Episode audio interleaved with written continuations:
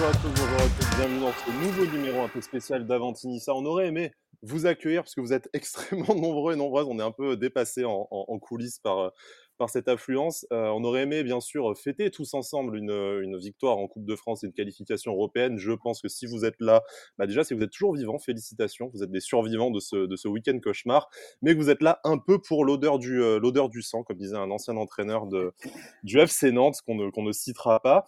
Euh, écoutez, Gros programme ce soir, puisqu'on va parler ben, forcément de cette défaite en finale et de ses conséquences. Et ces conséquences, je pense que vous les avez lues, on ne vous les apprendra pas. Vous les avez lues par voie de presse ces derniers jours, un espèce de, de shitstorm de mauvaises nouvelles autour de l'OGC Nice depuis 48 heures. Alors, l'idée, c'est évidemment pas de euh, désinguer tout le monde. Alors, je vous garantis pas que je tiendrai cette promesse très longtemps et parfaitement tout au long de la soirée, mais en tout cas, on va, euh, en tout cas, on va essayer de, parler un peu, un peu objectivement des, enjeux pour l'avenir tout en se souvenant malgré tout qu'il reste une semaine de compétition, euh, deux semaines en réalité, mais voilà, déjà deux matchs cette semaine qui peuvent conditionner ou non le retour euh, en Coupe d'Europe de l'OGC Nice. Et à ce moment-là, bah, écoutez, on, verra s'il est toujours temps d'affûter nos haches et nos divers ustensiles coupants pour, ben, on verra qui on va s'en, prendre en premier. C'est notamment un des sujets de la, discussion de ce soir.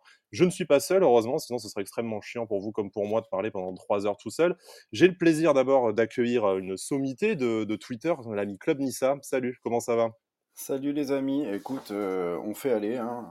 Pas très bien dormi depuis deux jours, mais voilà, pas le choix. On survit, puis on est, on est Ouais. toujours là de, de- de toute façon, voilà, hein, Club Nissa.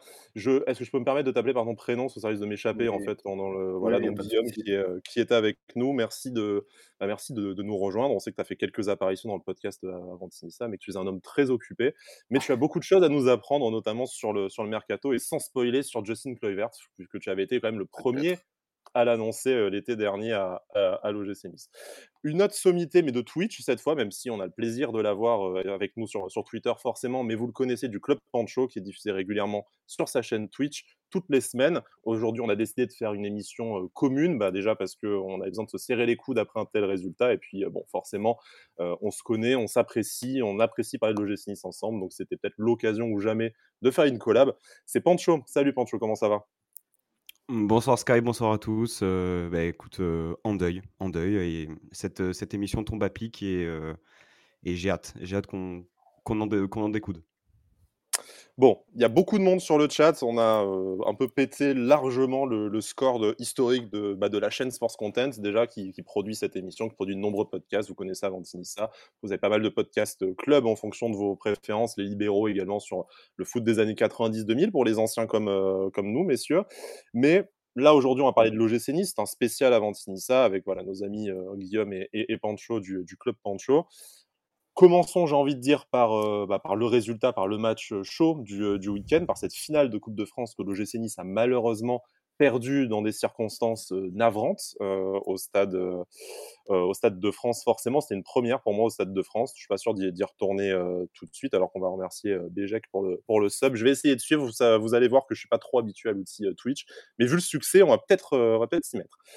Messieurs, bon, vous l'avez vécu du Stade de France aussi, si je si je dis pas de bêtises. On ne s'y est malheureusement pas pas croisé, mais bon, on aurait sûrement vu nos, nos mines déconfites assez rapidement dans la partie parce que c'est un match au final et, et commençons euh, tambour battant. C'est un match dans lequel l'OGC Nice n'est jamais véritablement rentré et dans lequel l'OGC Nice ne s'est jamais vraiment donné euh, l'opportunité d'obtenir un résultat autre que cette défaite. Pancho, toi qui t'es Vas-y refait le Guillaume, je t'en match prie, vas-y, vas-y. Ouais, alors Pancho, alors- c'est quand même le genre de malade qui s'est refait. Peut-être que du stade, j'ai mal vu des trucs. Je vais me refaire le, le- le match une deuxième fois. Mais, mais qui fait ça? Voilà, tandis qu'on remercie euh, Volpino et, et, et Kous également qui se, qui, se sont, euh, qui se sont abonnés.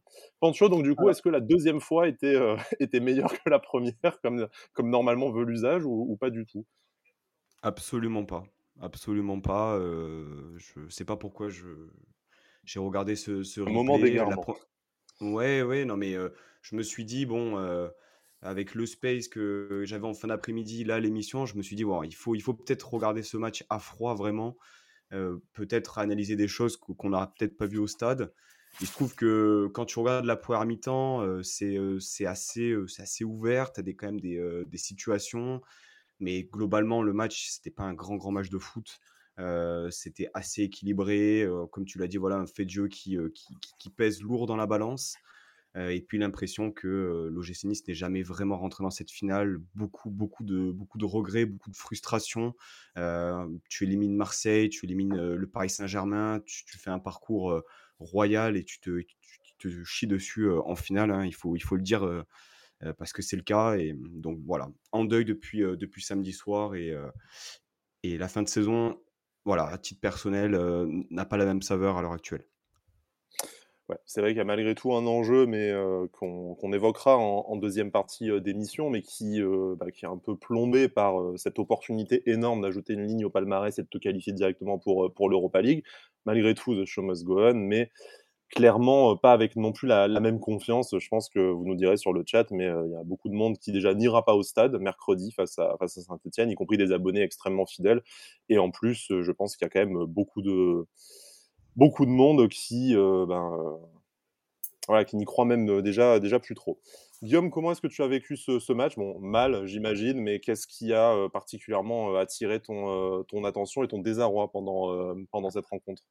Eh ben, écoute, moi, j'arrive toujours pas à comprendre deux jours plus tard, malgré les bouses qu'on a pu se taper dernièrement et tout, en fait, tu perds une finale que tu n'as jamais jouée. Parce que pour moi, on n'est jamais rentré sur le terrain, on n'a jamais joué, on n'a rien fait, on était. Euh, n'était pas là, quoi. Puis c'est dingue parce que tu as quand même des joueurs comme euh, Delors, Dante, euh, et, et, tu te dis, mais comment c'est possible? Comment c'est possible? Parce que, alors déjà, le match était minable, donc nous, on était en dessous de tout, mais ils n'étaient pas terribles en face en plus. Donc c'est bah, là. C'est Nantes. Au bout d'un moment, on va, va pas faire genre on est tombé face à une très grande équipe. Hein. Exactement. Mais je, te le dis, j'aurais préféré repartir avec le cul rouge et d'avoir pris 4-0 et une leçon de football. Là, j'aurais été euh, moins, moins vexé qu'après ce qu'on a vécu euh, ce week-end.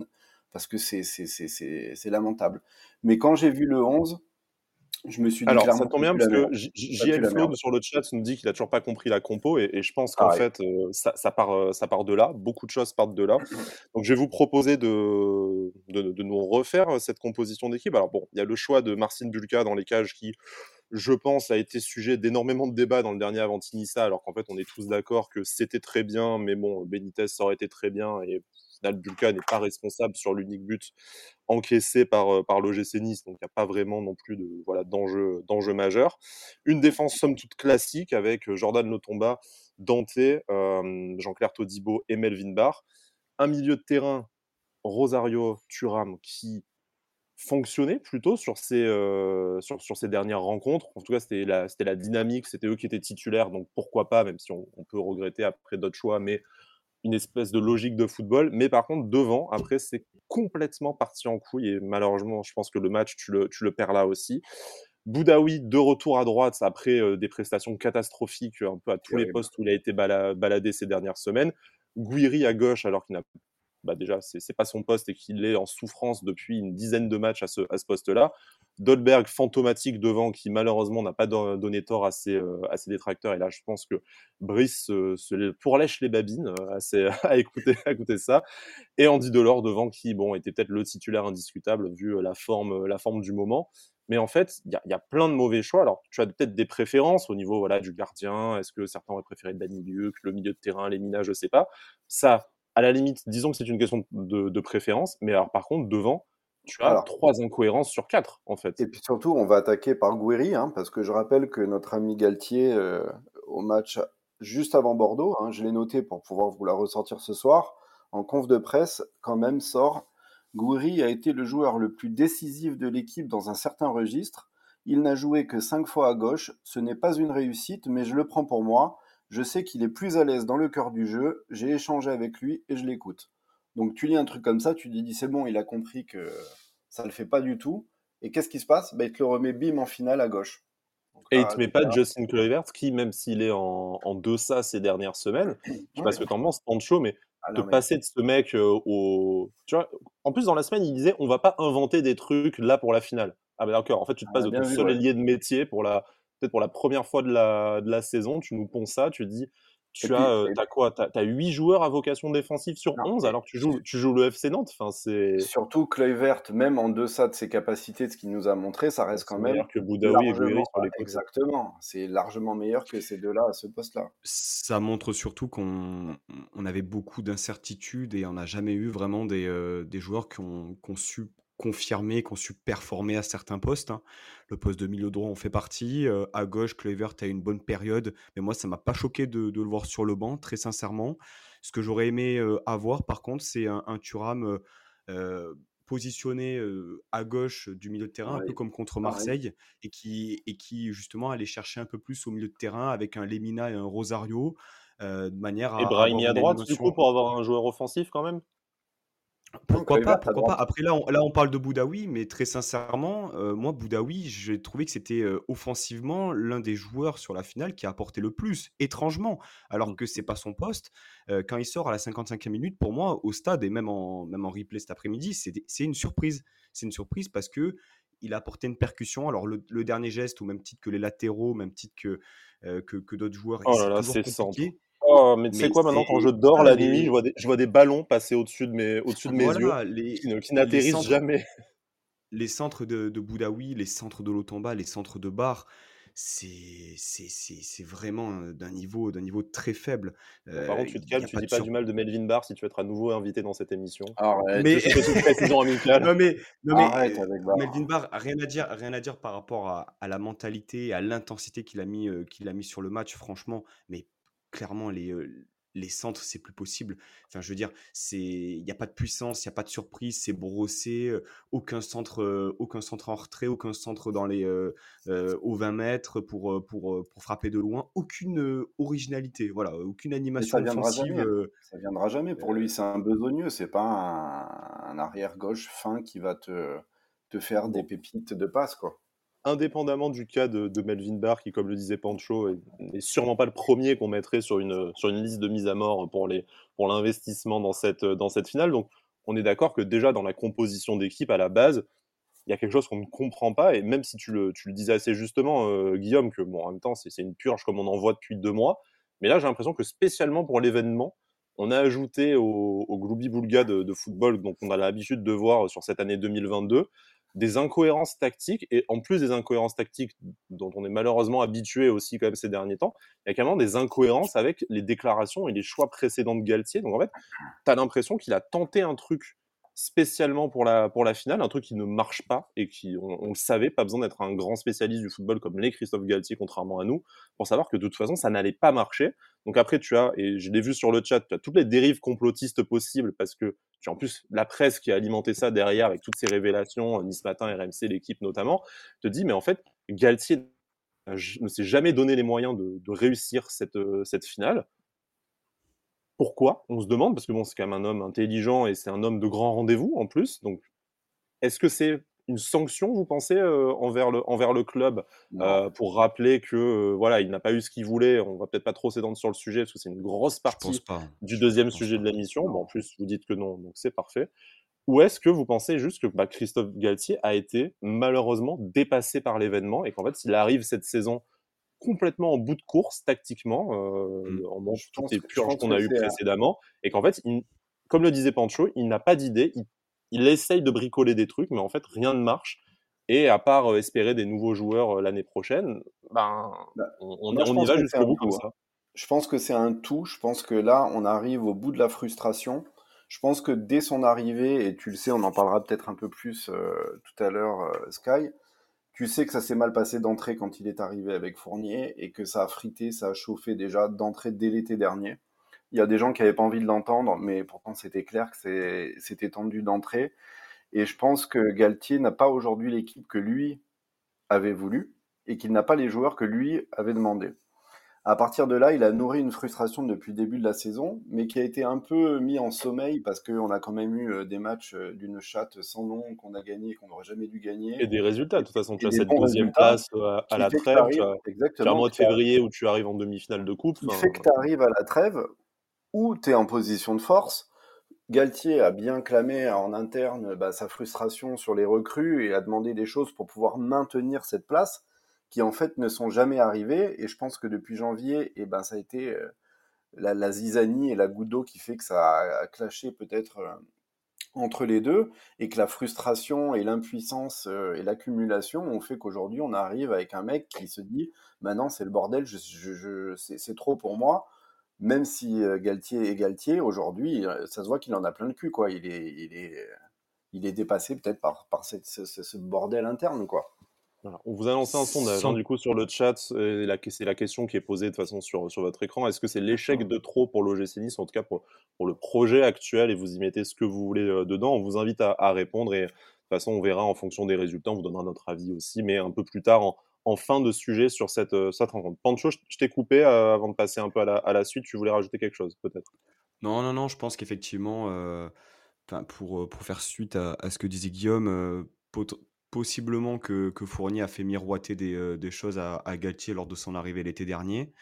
Mais je considère quand même que, au même titre que les joueurs alignés sur le terrain, même si on peut avoir des doutes sur Boudaoui à droite, sur Dolberg devant, enfin, au bout d'un moment, c'est la responsabilité aussi des joueurs qui sont, qui sont sur la pelouse. de, de, de, sortir un match et, et, en même temps euh, ils l'ont pas sorti. Ils l'ont pas sorti ce match. Donc euh, bon, je, je sais pas. Je pense que voilà, les torts sont partagés entre entre Fournier, entre entre Galtier qui bégaye aussi euh, tactiquement. Ça, ça, on, verra après. On remercie au passage Nissa Seb aussi, voilà pour pour, pour son arrivée. Mais qu'est-ce que je voulais dire? Alors oui, les torts partagés, et ça sera le gros morceau. On décortiquera un peu les, les sorties presse de ces de ces derniers jours. Et je pense que vous êtes là davantage pour pour ça que pour revenir sur ce match que vous avez tous et toutes vu. Mais tu le fais bien de le, préciser, Pancho, il y a une responsabilité individuelle des joueurs parce que si on doit faire la liste des joueurs qui ont été au niveau de l'événement, ne serait-ce que dans, sans même parler de techniquement, hein, dans, mmh l'engagement et dans ce que ça veut dire que de jouer une finale et de jouer un titre, je suis pas sûr d'arriver à la moitié de, du 11 de départ et avec les et, et, la moitié des entrants peut-être. Je serais peut-être un peu plus généreux que toi, mais on va faire le tour de, table virtuelle. Commence par là, c'est qui tes 3-4 pour toi? Euh, bah, Du coup, sur ce match-là, euh, je, mets, euh, je mets Todibo, je mets Turam naturellement, je mets Delors par rapport à l'intensité et l'envie. En 4, je mets Bar, Bar par rapport voilà, à, son, à son énergie, à sa volonté. On peut rajouter Bulka peut-être, même si c'est difficile à son oui, poste de briller du coup. Mais, mais voilà, Bulka, je pense que ce sera intéressant lorsqu'on évoquera peut-être les, les perspectives de l'année prochaine parce que effectivement, je pense qu'il y a, a peut-être voilà, des perspectives plus intéressantes pour lui la, saison prochaine. Guillaume, est-ce que tu arrives à 5 toi ou même pas? Moi, je dirais Todibo Dante, Turam, Delors et Bulka. Bon, moi je vais rajouter Melvin Barr quand même, mais effectivement, je vais rester sur bah, du Bulka, euh, Bulka, Todibo, euh, Turam, Barr euh, et ouais, Delorme qui n'a pas réussi grand chose, mais qui s'est battu jusqu'au bout et qui avait l'air vraiment d'en avoir quelque chose à foutre d'être là en fait. Mais après, les autres, c'était insuffisant, hein, que ce soit techniquement ou dans, ou dans l'investissement. Et c'est à la fois une bonne chose de te dire qu'en fait, bah, tu as plus ou moins une colonne vertébrale pour l'année prochaine. Et je pense que Bulka, tu peux compter Benitez ou on verra si, si départ au mercato. Ça va être très très dur de garder euh, Kefren Turam, mais euh, si jamais on y arrive, notamment grâce à la qualification en Coupe d'Europe, tu pars pas de zéro. L'autre euh, l'autre revers de la médaille, on va dire, si tu, si tu vois plutôt le verre à, à moitié vide, c'est que en fait, tu te rends compte que tu arrives à trois matchs de la fin de la saison et que tu as même pas la moitié de ton 11 titulaire avec qui tu voudrais repartir l'année prochaine. Et moi, je trouve que c'est terrifiant. Donc après, euh, est-ce que c'est de la responsabilité de Fournier, de Galtier, des joueurs? Ça sera un peu le fil rouge de, l'émission. Mais moi, je trouve que le principal échec de la, de la saison, c'est de ne jamais avoir réussi à bâtir une équipe. Et quand je dis, euh, je ne prends pas une équipe type et 11 mecs indéboulonnables, mais en fait, tu n'as pas grand monde qui a, qui a progressé dans la saison. Euh, peut-être Kefren Turam qui suit sa progression, sa progression linéaire. Mais en fait, tu n'as pas grand monde qui a progressé. Et tu repars avec peut-être autant de questions euh, là du Stade de France que tu en avais euh, en repartant du stage à Divonne au, mois de juillet dernier. Et ça, pour moi, c'est un échec collectif qui est magistral. Et c'est peut-être ça qui te coupe, qui te, pardon, qui te coûte la coupe. Euh, c'est que tu n'as en fait jamais réussi à voilà tu n'as jamais réussi à construire quelque chose sur la durée dans cette équipe et tu t'en es remis à des cercles vertueux, quelques semaines de, de verte euh, à fond qui arrivent à te porter en, finale et te faire gagner des matchs que tu n'aurais jamais dû gagner, une solidité défensive et puis pas grand chose d'autre parce qu'en fait tu te retrouves avec tes deux attaquants supposément titulaires au début de saison qui sont à 12-14 matchs sans, marquer, ce que normalement aucune équipe ne, ne normalement aucune équipe ne pourrait survivre. Mmh Moi, je pense que le fil rouge de cette saison et qui m'a marqué avec cette équipe, c'est le problème d'investissement en fait. Je, c'est, tactiquement, techniquement, tout se règle. Mais l'investissement, c'est quelque chose qui, qui a fait défaut à cette équipe toute la saison quasiment. C'était, euh, c'est incompréhensible. Je sais pas ce que vous en pensez, mais vu des tribunes, il y a certains moments dans le match, tu te dis mais c'est une blague. Les mecs jouent arrêtés, ils avancent pas, ils, mmh limite tu te demandes parfois, mais ils, ne se demandaient pas ce qu'ils foutaient là quoi. C'était euh, incompréhensible. C'est incompréhensible pour moi ce problème d'investissement. Est-ce que c'est vraiment un problème uniquement d'investissement? Est-ce que les joueurs ne seraient pas tout simplement cramés physiquement? Parce que à la 25e minute, marcher comme ils ont marché euh, lors de la finale, comme si on était en prolongation, c'est c'est pas possible. Le, jeu sans ballon, c'était absolument affreux euh, samedi soir. Est-ce que c'est uniquement une affaire? Est-ce que j'ai l'impression en fait de voir l'équipe en, fin de cycle, comme si euh, il, fallait qu'il y ait un changement de, le cycle, le cycle, il a commencé, il a bah commencé l'été dernier. ah mais c'est ça, le pire. Déjà, tu as, as, dit du mal de Melvin Barr. Si tu nous parles de saison de transition et de projet sur trois ans, je te jure que là, là, tu, là tu, sors immédiatement de cette Enfin, c'est pas la débauche d'énergie qui les a, qui les a fatigués en tout cas. Non, mais en plus, jamais dans la saison, t'as pas l'impression en plus qu'on a non plus tiré sur un effectif. tu vois, à la limite, en 2000. Regarde, on va faire un parallèle, parce qu'on va le faire pendant le, notre page Mercato de toute façon. Euh, on va faire un parallèle avec 2016-2017. Tu termines la saison, alors déjà avec 20 points de plus, hein, ce, qui, ce, qui, est exceptionnel, mais tu termines la saison exsangue, tu n'arrives même plus à finir. Je crois que les derniers matchs, on n'a même pas 18 joueurs sur la feuille de match, tellement il y a de blessés. On, je crois qu'à Lyon, on part à 15 ou quelque chose comme ça. Enfin, Tu finis la saison sur les rotules parce que tu as un effectif qui est ric-rac que en fait derrière ton 11 titulaire que tu as eu la chance de garder euh, une grosse partie de la saison pour performer, bah, t'as pas grand monde au final de performant, voire même pas grand monde tout court. Euh, plus Lucien Favre qui n'était pas non plus trop dans le mood actuel de faire jouer les jeunes de, de l'arrière. Mais là, tu as un effectif pléthorique. T'as pas de joueur qui a vraiment joué 40 matchs. Il y a quand même eu un partage du temps de jeu assez, euh, assez important. Tu as la, règle des cinq changements qui est apparue depuis, euh, depuis, euh, depuis 2-3 ans maintenant. Enfin, n'y a aucune raison pour que les mecs soient cramés. Donc, je ne sais plus qui, euh, je suis désolé si c'est un de vous deux, hein, mais je ne sais plus qui l'évoquait euh, en, en, off récemment. Mais est-ce que vous pensez que c'est les nouvelles méthodes d'entraînement de Galtier, qu'on est passé de, de trois ans de, de vacances avec, euh, avec son prédécesseur et que du coup les, les mecs n'arrivent pas à absorber, euh, absorber la charge physique Mais ouais, quand même, c'est assez étonnant hein. parce que bon, Galtier, c'est pas, pas, non plus Félix Magat, quoi. Et puis, euh, t'as pas joué l'Europe. Mmh. Bah, en tout cas, je, pense que, enfin, est-ce que c'est, est-ce que c'est plus que les autres années, euh, les années Vira, je pense. Mais en tout cas, dans Alors, la c'est pas dur, des... ça, on aura des anecdotes à donner, euh, plus que les entraîneurs. Souviens, souviens, c'est euh, Mais en tout cas, possiblement que les joueurs qu'il a à sa disposition ne répondent pas aux besoins qu'il, qu'il a dans, dans, son, dans son esprit de jeu. Non, voilà, ça, ça explique l'incohérence tactique. Mais est-ce que ça explique que, comme tu disais, que les mecs soient, soient les soit sur les rotules au bout d'une demi-heure. Non, mais, surtout que tu un, effectif large, tu as de quoi faire. Même si les mecs fatigués, tu es censé en avoir derrière qui peuvent les remplacer. quoi. Tu as du matos. quoi. On a fait des saisons avec quand même beaucoup, beaucoup moins de, de, joueurs. quoi. Là, le groupe est assez large et tu es censé avoir assez de talent pour tenir au moins toute une saison et sans Europe quand même. Alors, si c'est pas un, problème physique, euh, c'est. Moi, je pense que c'est euh, dans les têtes. Ouais, mais c'est dans les têtes, mais on a l'impression de répéter ça tous les ans. Donc, est-ce qu'on a une spécialité de recruter des, euh, des mecs mi-dépressifs? Ou est-ce que euh, c'est nous qui les, rendons, euh, qui, qui, les rendons comme ça? Enfin, en, tout cas, en tout cas, je prends de l'avance après on referme cette parenthèse. Vu ce qui va se passer, je pense que le mercato il va être différent cet été, quoi qu'il arrive. Eh ben, on espère et on en parlera effectivement dans quelques minutes. Euh, je vous propose peut-être de, allez, on, va clore le, on va clore le sujet Coupe de France sur euh, sur deux points. Le premier, essayons d'avoir quelque chose de positif. On n'en a pas eu beaucoup euh, déjà dans cette dans cette émission et il y en aura pas beaucoup d'autres.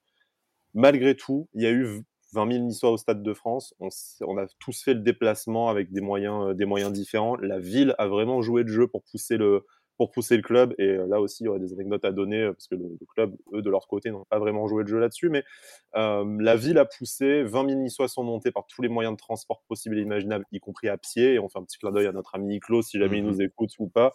Des très belles, très belles choses. Et puis 3 000 euros récoltés pour les associations, c'est vraiment quelque chose d'énorme qu'ils ont fait. 20 000 Niçois au Stade de France. Alors oui, on s'est peut-être fait bouffer par les Nantais, qui étaient deux fois plus. Enfin voilà, on s'est vu tous ensemble sur le parvis dans Paris. On a peut-être croisé des collègues expats, euh, des, collègues de la communauté Twitter ou d'autres réseaux sociaux. Voilà, moi, je ne vais pas vous dire que c'est un, week-end qui restera cher à, mon cœur. Ça restera un, trauma et, on accueille les nouvelles générations euh, voilà, qui ont leur premier trauma. Voilà, c'est ça de supporter l'OGC en réalité, les jeunes. Voilà, bien, bienvenue dans notre enfer personnel de ces 20, 25, 30 dernières années.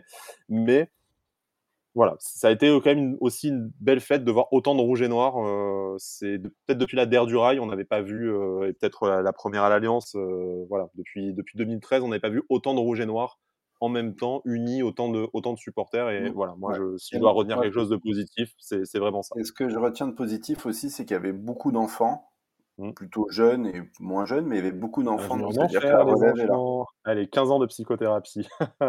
c'est parti. Ah bah moi, devant moi, il y avait des gamins en pleurs. Hein. Ouais, il y bah avait des gamins en pleurs à la fin du match. Moi, devant moi, il n'y avait pas que des enfants qui étaient en pleurs, effectivement. Hein. C'est, euh, tu parles de Cédric? Je confirme. Non. je ne vais pas balancer les copains qui ne sont, euh, qui ne sont pas là. Euh, voilà, bon, écoutez, sur, le chat, vous êtes nombreux à réagir. Je suis vraiment désolé. D'habitude, j'aime quand même bien réagir à ce que vous dites. J'essaie au maximum, mais euh, bon, je, ne suis qu'un homme. Déjà, normalement, on ne sait faire qu'une seule chose à la fois. Donc là, parler et regarder le chat en même temps, ça me demande le maximum de ma capacité mentale. En plus, je suis supporter de foot, hein, donc vous pensez bien que ça vole quand même pas très haut.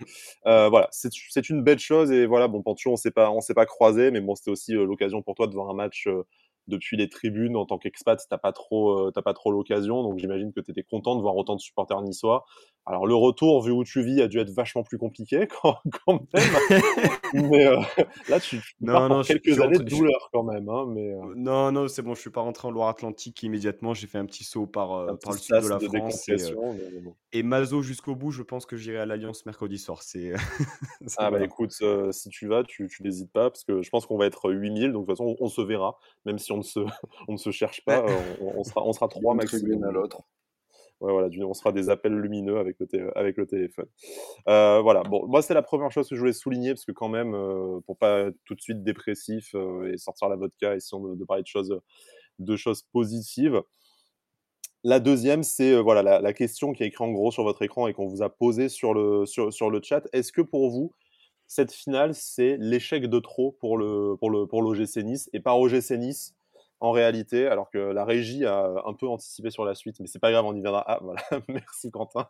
euh, mais euh, est-ce que pour vous c'est euh, est-ce que pour vous c'est l'échec de trop? Alors volontairement, j'ai laissé la question ouverte. Est-ce que c'est l'échec de trop pour le club? Est-ce que c'est l'échec de trop pour le projet Ineos? Est-ce que c'est l'échec de trop pour le tandem Fournier-River? Voilà. Alors, vous avez été 75% à dire oui. Euh, je vous laisse au maximum sur le, sur le chat euh, nous dire ce qu'il en est euh, pour, pour vous et qu'est-ce que vous mettez derrière échec de trop? Et puis, bah, je propose Guillaume et, et Pancho de, de, commencer, puisque vous avez la, vous avez la parole. Alors, l'échec de trop, oui, parce que on est chaque saison, on a droit au discours il n'y a pas d'objectif, il n'y a pas de machin, on est une saison de transition, le projet c'est de faire des jeunes qui vont jouer au Real Madrid et dans les plus grands clubs du monde. On va faire, on n'a pas d'objectif, mais en fait tu as des objectifs chaque saison. Et comme ils savent très bien qu'ils se rétrament, ils se rétrament tous les ans, ben ils les, ils les, ils les donnent plus. Et puis là, franchement, c'est, c'est, pas possible, quoi. Tu peux pas, faire ouais, rêver tout d'objectif, tu peux pas le rater. Ouais, ouais, ouais, mais tout le monde le sait, l'objectif. Techniquement, c'est vrai. Ouais, mais après, tout le monde le connaît, l'objectif, mais tu peux pas, tu peux pas ne pas te donner les moyens d'atteindre ces objectifs-là. Et te dire, au mois de janvier, euh, on, a, on est une équipe de malades comme on n'a jamais eu, ça va tenir jusqu'à la fin de la saison, on va bouffer tout le monde.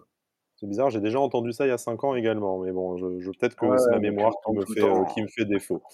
Euh, mais bon, je trouve que l'écho par rapport à 2016-2017, euh, ça, ça, fait déjà deux fois que j'en parle, mais bon. C'est la même frustration pour moi. C'est la même. T'as tout de passer... pour réussir et non.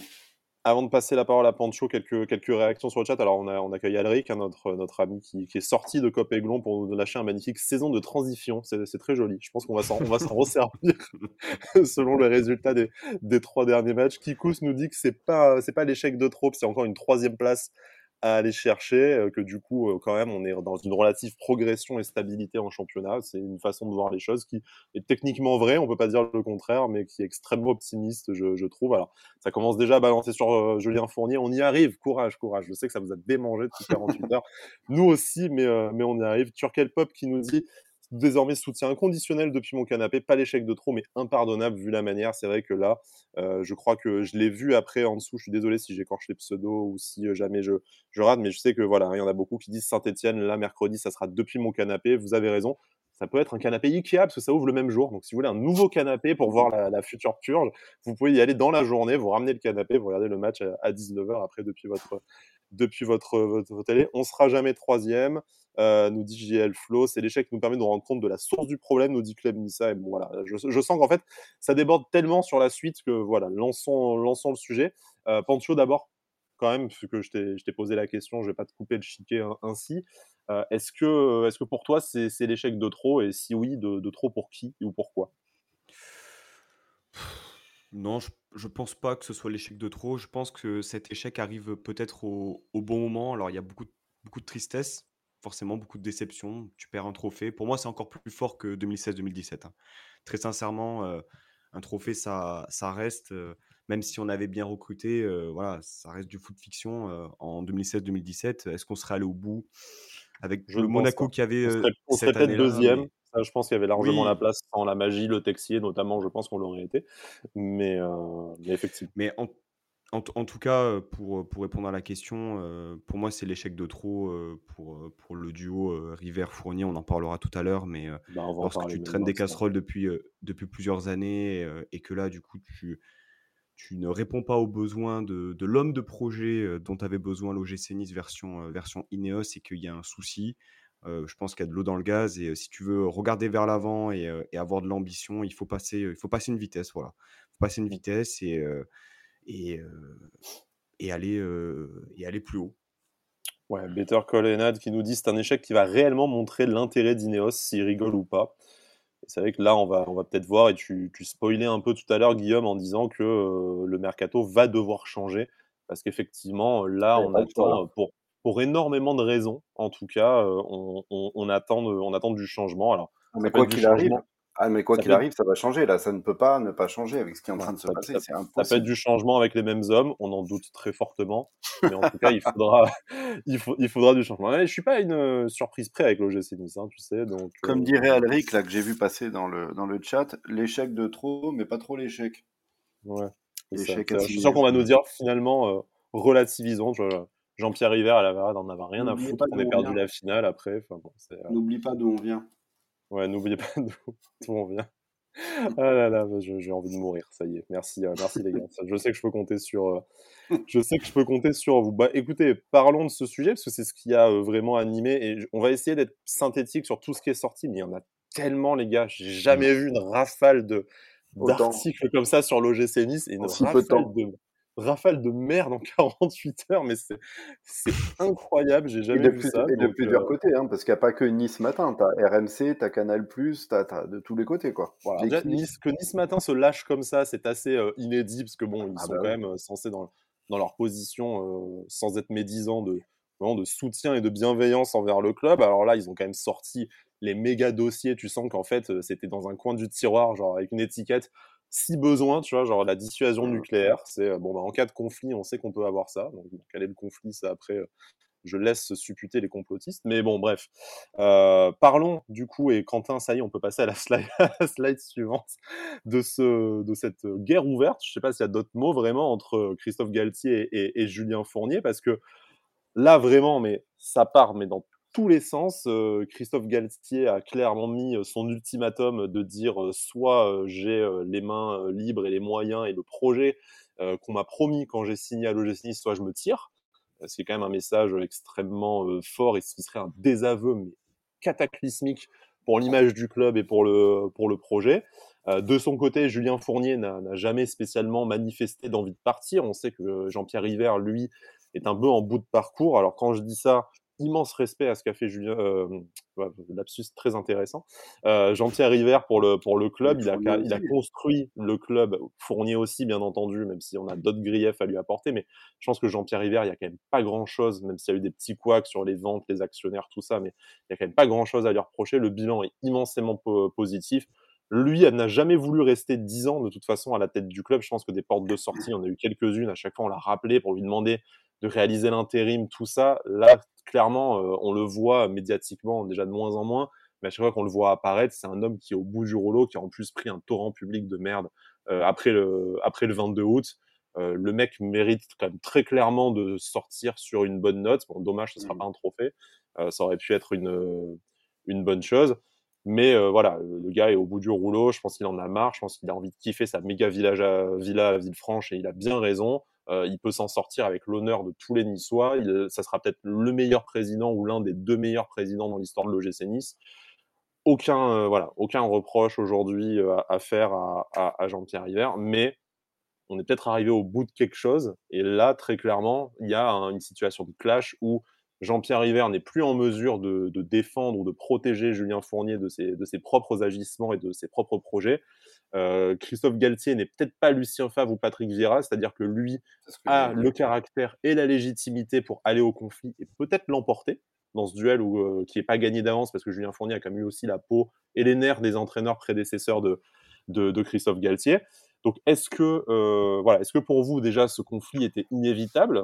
Guillaume, tu en as un peu parlé tout à l'heure, mais à la base, c'est quand même deux hommes qui se connaissent, qui s'apprécient. Donc, on est, c'est le choix en plus de Julien Fournier, hein, Christophe Galtier. Donc, je te dis pourquoi un an après, ça part à volo et dans une telle violence et une telle proportion? Est-ce que c'était inévitable? Est-ce qu'aujourd'hui, euh, si jamais il y, a, y, a, un choix à faire, il faut le faire? Et puis, bon, je pense que naturellement, la discussion entre le chat et euh, ce qu'on a à dire va dévier sur, voilà, sur la, finalité. Mais qu'est-ce que, qu'est-ce que tu penses de cette situation qui est soudaine médiatiquement, mais en fait, dans les, dans les causes, pas vraiment. Ça fait, des années. Alors, pour reprendre ce que tu disais, il faut savoir que Galtier, c'est le troisième entraîneur d'affilée qui vit la même chose. Que ce soit Favre et Vieira avant lui, ils ont été attirés avec un discours merveilleux euh, qui vendait euh, monts et merveilles, euh, tout en disant on, on, est un petit club, mais on va devenir grand, vous allez arriver au moment clé et vous allez être le, l'entraîneur qui va marquer la, pierre angulaire et qui va donner vraiment l'essor à, la chose. Et que ce soit Favre comme Vieira, ils sont pris deux belles olives où euh, clairement, euh, quand Favre arrive. C'est la, sucette et paf à l'arrière de la camionnette même. Hein, ah et puis une belle olive derrière. Hein. Déjà, quand Favre arrive, on peut dire à notre, merci à notre meilleur recruteur, qui n'est pas non pas Fournier, comme tout le monde le dit, qui trouve des pépites, mais Bodmer, parce que mmh. c'est Bodmer qui a fait venir euh, bah, les joueurs qui ont marqué Benarfa, Balotelli indirectement également. Balotelli, Belanda, Benarfa avant, enfin voilà. Donc euh, Favre très rapidement a eu la même euh, réaction que Galtier, sauf que Favre c'est plus intérieur et puis euh, il est dans son monde et il n'a pas réagi de la même manière que Galtier. Mais dès la première saison, moi je le sais pour des gens en interne qui m'ont dit, ça arrivait que Favre, il y a des matchs, il pétait des plombs, disant c'est fini à la fin du match, je démissionne, je me barre, vous ne me voyez plus quoi. Est-ce qu'on raconte l'anecdote de, Saint-Maximin, qui est notamment euh, plutôt révélatrice, en tout cas, de, des relations avec euh, des, euh, des, relations avec bah, quand il a signé, entre Fabre et Fournier, pardon. Bah, quand il, a, signé à Nice. Bah, il a voulu démissionner, il voulait se barrer parce qu'il voulait pas lui, il voulait le revendre tout de suite. C'était pas... 15 jours après, enfin après la, légende urbaine dit premier entraînement ou 10 jours après, bon, ça on, on saura jamais. Favre qui monte quand même dans le bureau euh, de, de, Fournier et de River en disant Bon, par contre, Saint-Maximin, j'en veux pas, revendez-le, j'en ferai rien.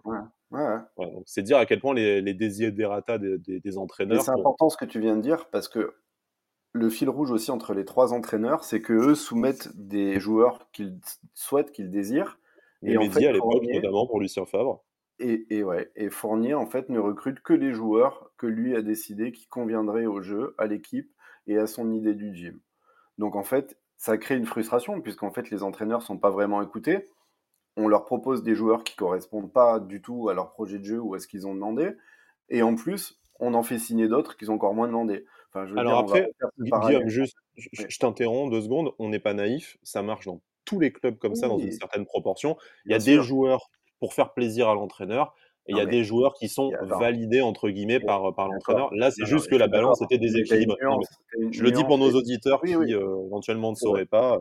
Tu as une nuance aussi entre euh, ce que tu demandes et te retrouver avec euh, l'olive du l'olive euh, monumentale. Enfin, je veux dire, on va revenir sur ce mercato d'hiver où on te parle de Memphis et Luis Gustavo et tu te retrouves avec Srarfi au Badi. Tu m'étonnes que quand même Favre qu'à l'époque, on parlait de Lavezzi, et on avait dit, dans Lavezzi, il est vieux, il fait la fête, on n'en veut pas, il est cramé, Ouais, et on se retrouve avec. Non, mais attends. Non, mais t'as ça. Et On était jeunes pareil, et on était naïfs quand même, mais... non, mais- et là, Et Favre, et. Favre ne connaissait pas Obadi, il me semble aussi. Il y a non, pas mais il le dit en conférence de presse, je le connais Ah pas, oui, mais on m'a dit que c'est un bon joueur. Mais Favre, il connaît, il connaît aucun des joueurs exceptionnel. Favre, il connaît aucun des joueurs qu'on lui recrute comme ça. Enfin, quand on sort aussi de derrière les fagots, Izan Sako, enfin bref. Bon, Et ça, il y a une magouille d'agents dont on n'a jamais ouais, su le, exactement le, hein. fin mot de l'histoire, on le saura peut-être un, Et tu peut-être as le parallèle entre ce mercato d'hiver et celui-là, où en fait Galtier, comme Favre, est dans position de force, où tu as un coup énorme à aller jouer, quelque chose de génial à chercher, et le mec te dit voilà, cet effectif il a des limites, j'ai besoin de compenser avec tel ou tel joueur. Favre, euh, pardon, Fournier lui sort son pipeau laki de l'autre monde en lui disant tiens, je vais partir en Angleterre négocier Bergwijn, tu vas voir, on va se faire un truc de lourd. Et bim, Oups, on n'est pas semaine, réussi à avoir et un accord bam, financier, c'est et dommage. bam, Par contre, j'ai un jeune joueur, si tu veux, attends, à il va te chercher pour 7 millions d'euros un mec qui a 3 matchs en Ligue 1. Ah, tu m'étonnes que Galtier il pète un plomb. Comme, euh, comme Nice Matin l'a relayé, euh, il me semble que, il me semble que c'est Nice Matin, mais voilà, Galtier ou Leipzig qui disent en off, euh, on a prétention Et, de jouer la Ligue des Champions et on se renforce avec un remplaçant d'Angers. Donc sans faire insulte à Bilal. Brahimi qui a montré des belles choses, ça, enfin, techniquement c'est vrai, et l'été voilà. dernier, c'était la même. Tu le sais, euh, Sky, parce qu'on en a parlé en off et tout. Mais l'été dernier, c'était les, premières, les premiers joueurs qui ont été proposés et présentés à, à- à Galtier. Il a fait une descente d'organes. Il a failli retourner le bureau. euh, il insultait tout le monde au centre Il il d'entraînement. il a menacé d'annuler ou de reporter le stage à Divonne, d'ailleurs, hein, oui, qui a il, a, bizarrement repoussé d'une semaine, mais bon. La, presse à l'époque disait, la presse à l'époque disait, mais non, c'est normal, il fait toujours ça. Oui, oui, bien sûr. Non, non, non, non, non, non. Enfin, pour ceux qui, qui, étaient au courant, il a pété des plombs. Il a retourné le centre d'entraînement à gueuler en disant c'est quoi ces merdes, quoi? On lui Mm. proposait des, des- du fournier, quoi, comme il a toujours fait. Il, a dû aller, fait il a dû rêver. aller au bras de fer pour avoir Andy Delors, d'ailleurs, hein, qui n'était pas Ouais, non plus euh, le premier pas, choix. euh, c'est pas du tout le profil de joueur que recrute Fournier d'habitude. Et puis surtout, il faut se rendre compte d'une chose, c'est que Galtier, il arrive au sommet de sa carrière, champion de France, sa cote elle est au maximal, au maximum, pardon. Le mec refuse de jouer la Ligue des Champions pour venir à Nice en se disant j'arrive Ineos. Fournier avec qui je fais du paddle m'a dit ouais on va t'en truc de malade, on va envoyer du bois, va t'inquiète, ça va le faire, tu vas voir. Il arrive, on lui propose des, des vieux Moldovalac de 14 ans, euh, un Paraguayen de 18 et un vieux joueur à relancer qui n'a pas joué depuis deux ans. Eh, le mec, il pète un plomb, il est au summum de sa carrière. Il a la reconnaissance européenne du football. Il a été, il a refusé Lyon parce qu'il faut savoir qu'il a refusé Lyon Mhm. pour venir à Nice. Il a refusé Naples pour venir à Nice. Et tu viens à Nice et on lui propose des Brahimi, des machins. Eh, c'est normal qu'il pète un plomb. Il faut arrêter de prendre les gens pour des cons au bout d'un moment. Et on, C'était a- on, on- on en a plein des, on en a plein des anecdotes comme ça en plus. hein. Enfin, je, C'était je, je, inévitable. je- je sais pas si vous êtes euh, fan des anecdotes mercato comme ça. euh, En, en off, on s'amusait à se remémorer les, les, les 20 dernières années de souvenirs foireux avec l'OGC Nice ce matin avec, euh, avec Guillaume. On, on en a quelques-uns dans la, dans la tête, mais voilà, n'hésitez pas sur le chat hein, si vous voulez quelques anecdotes sur les derniers, euh, les derniers mercato. euh, voilà, euh, les joueurs qu'on te propose où tu, dis- où tu dis est-ce que c'est possible un prêt? Et du coup, tchac, t'as Lyon qui arrive et qui met 20 millions. Et je ne parle pas nécessairement de Memphis de paille d'ailleurs, parce que ce n'est pas le, ce n'est pas le seul, ce n'est pas le seul cas. Euh, les joueurs ont, internationaux français qu'on te propose pour 10 millions d'euros et tu dis non, t'inquiète, j'en ai un en réserve qui coûte deux fois moins. Enfin voilà, ça c'est ça, ça c'est bon. Il y a eu des réussites, on va pas se mentir. Euh, on, on- on- disons du bien également de, de Julien Fournier. Et je dis pas ça parce qu'il me Qui? regarde euh, avec des euh, avec ses yeux fixes sur mon poster au que j'ai devant moi. Voilà, je vais le cacher par un autocollant. Voilà. Adieu, Julien, je ne veux plus te voir. Bon, j'ai Ronnie Lopez qui me regarde aussi. Bon, voilà, parlons des anecdotes mercato merdiques. Ronnie Lopez. Ronnie Lopez. Euh, voilà. Mais, euh, mais du coup, Pancho, voilà. il a pas fait. Attends, une seconde, je finis juste un truc. Il n'a pas fait qu'aux entraîneurs. hein. On peut parler du, du cas euh, de, de série aussi. Parce que série s'est pris une belle olive quand même aussi. hein. Bah, on saura jamais si c'est pas l'agent aussi dans l'histoire qui est un peu trop gourmand. il est quand même allé porter plainte derrière, donc si tu portes plainte, c'est que. Hmm. Enfin, bref. À, ma vie, on nous dit sur le chat, et si vous restez tard et que le compteur monte un peu, j'ai quelque chose à vous dire sur le mercato et sur un avis, et euh, je pense que ça, ça ne va pas vous plaire. Mais du tout. Je, sais, je rigole. Mais voilà, je, vais faire le tapin, je vais dire, vous êtes obligé de rester connecté. Voilà, j'en ai plein. 160 viewers et j'ai la grosse tête, c'est dingue hein, quand même. Hein. Mais euh, voilà, bon, blague à part. Pancho, est-ce que pour toi, du coup, euh, c'était, on va dire, le, le, verre était dans le fruit dès le début et en fait, on s'est, on s'est un peu caché la vérité en se disant, bah, ouais, ils sont potes, ils font du paddle ensemble, ils sont tous les deux du sud et de Marseille, ils vont bien s'entendre. Allez, mais Fournier, cette fois, il va changer. Tu sais. Je, sais pas si vous regardez South Park, mais en fait, euh, Fournier, j'ai l'impression que c'est Saddam Hussein qui revient toujours en disant euh, Mais tu sais, j'ai changé, euh, ça, j'ai changé Satan. Mais en fait, non, jamais. Donc, désolé pour cette comparaison foireuse. Mais voilà, e, e, est-ce qu'on en fait, on s'est bercé d'illusions et bah, c'était, c'était sûr que ça allait être comme ça. Et la victoire en Coupe de France aurait peut-être pu, voilà, un peu atténuer les, enfin, continuer un peu de, passer de la pommade. Bah, force est de constater que lorsque tu perds la finale de la Coupe de France, malgré le fait que tu aies un podium à aller chercher potentiellement, voilà, je, pense qu'on s'est dit que la relation entre les deux pouvait, pouvait jouer un, aspect, un aspect bénéfique dans, les, dans le choix des joueurs, qu'elle allait avoir une bonne entente, parce que les deux s'appréciaient du moins lorsque, lorsque Galtier est arrivé. Maintenant, bah, on, arrive, on arrive à la fin d'un à la fin d'un cycle. Aujourd'hui, je me répète, mais l'année dernière, on demandait un homme de projet, un homme qui a, incarné ce, projet-là. On a choisi Galtier pour, pour diverses raisons. Aujourd'hui, il faut que ce soit proportionnel à l'ambition du, du, projet. Galtier, je pense qu'il a raison de, de, de, montrer, de communiquer, on va dire, son, son énervement. Et, même si ça doit froisser un peu ses relations avec, euh, avec Fournier, euh, je pense que c'est un professionnel qu'il faut lui faire confiance et on jugera lorsqu'il aura vraiment les joueurs aux besoins vraiment euh, identifiés et, voulus par Galtier. Bon, très clairement, ça doit changer cet été. Ça, je pense qu'il n'y a, pas de, a pas de débat. pourquoi déjà? Parce que tu as quand même Galtier qui met rien que sa démission dans la balance, c'est quand, même, quand même énorme. Ça change du coup de pression habituel où, les mecs ils disent cette fois j'ai envie que ça change. Oui, oui, t'inquiète.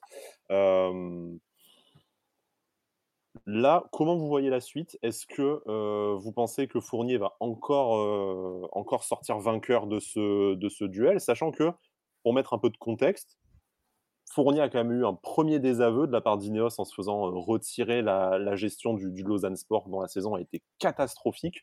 On sait que le président du Lausanne Sport jusque-là, enfin en tout cas le, responsable sportif, c'était Souleymane Sissé, ce qui est, qui est un homme de main, en tout cas un très proche et un homme de confiance de, Julien Fournier. Le recrutement a été catastrophique. Hein.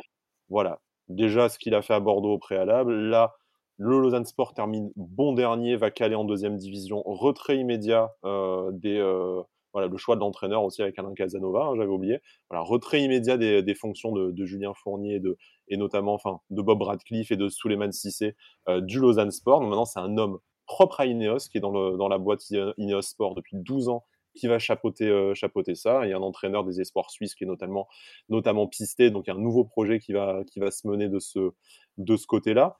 On se souvient de ce, communiqué aussi, et on va forcément en parler un peu plus à la fin, mais sur le, vrai faux rachat de Chelsea par Ineos, où Ineos a tenu dans un communiqué, enfin Jim Ratcliffe d'ailleurs en son nom propre a tenu dans un communiqué, bon, sûrement pas écrit, mais admettons, euh, à, souligner voilà, sa confiance, son soutien notamment à, Christophe Galtier, sans jamais citer Julien Fournier ni, euh, ni Jean-Pierre River.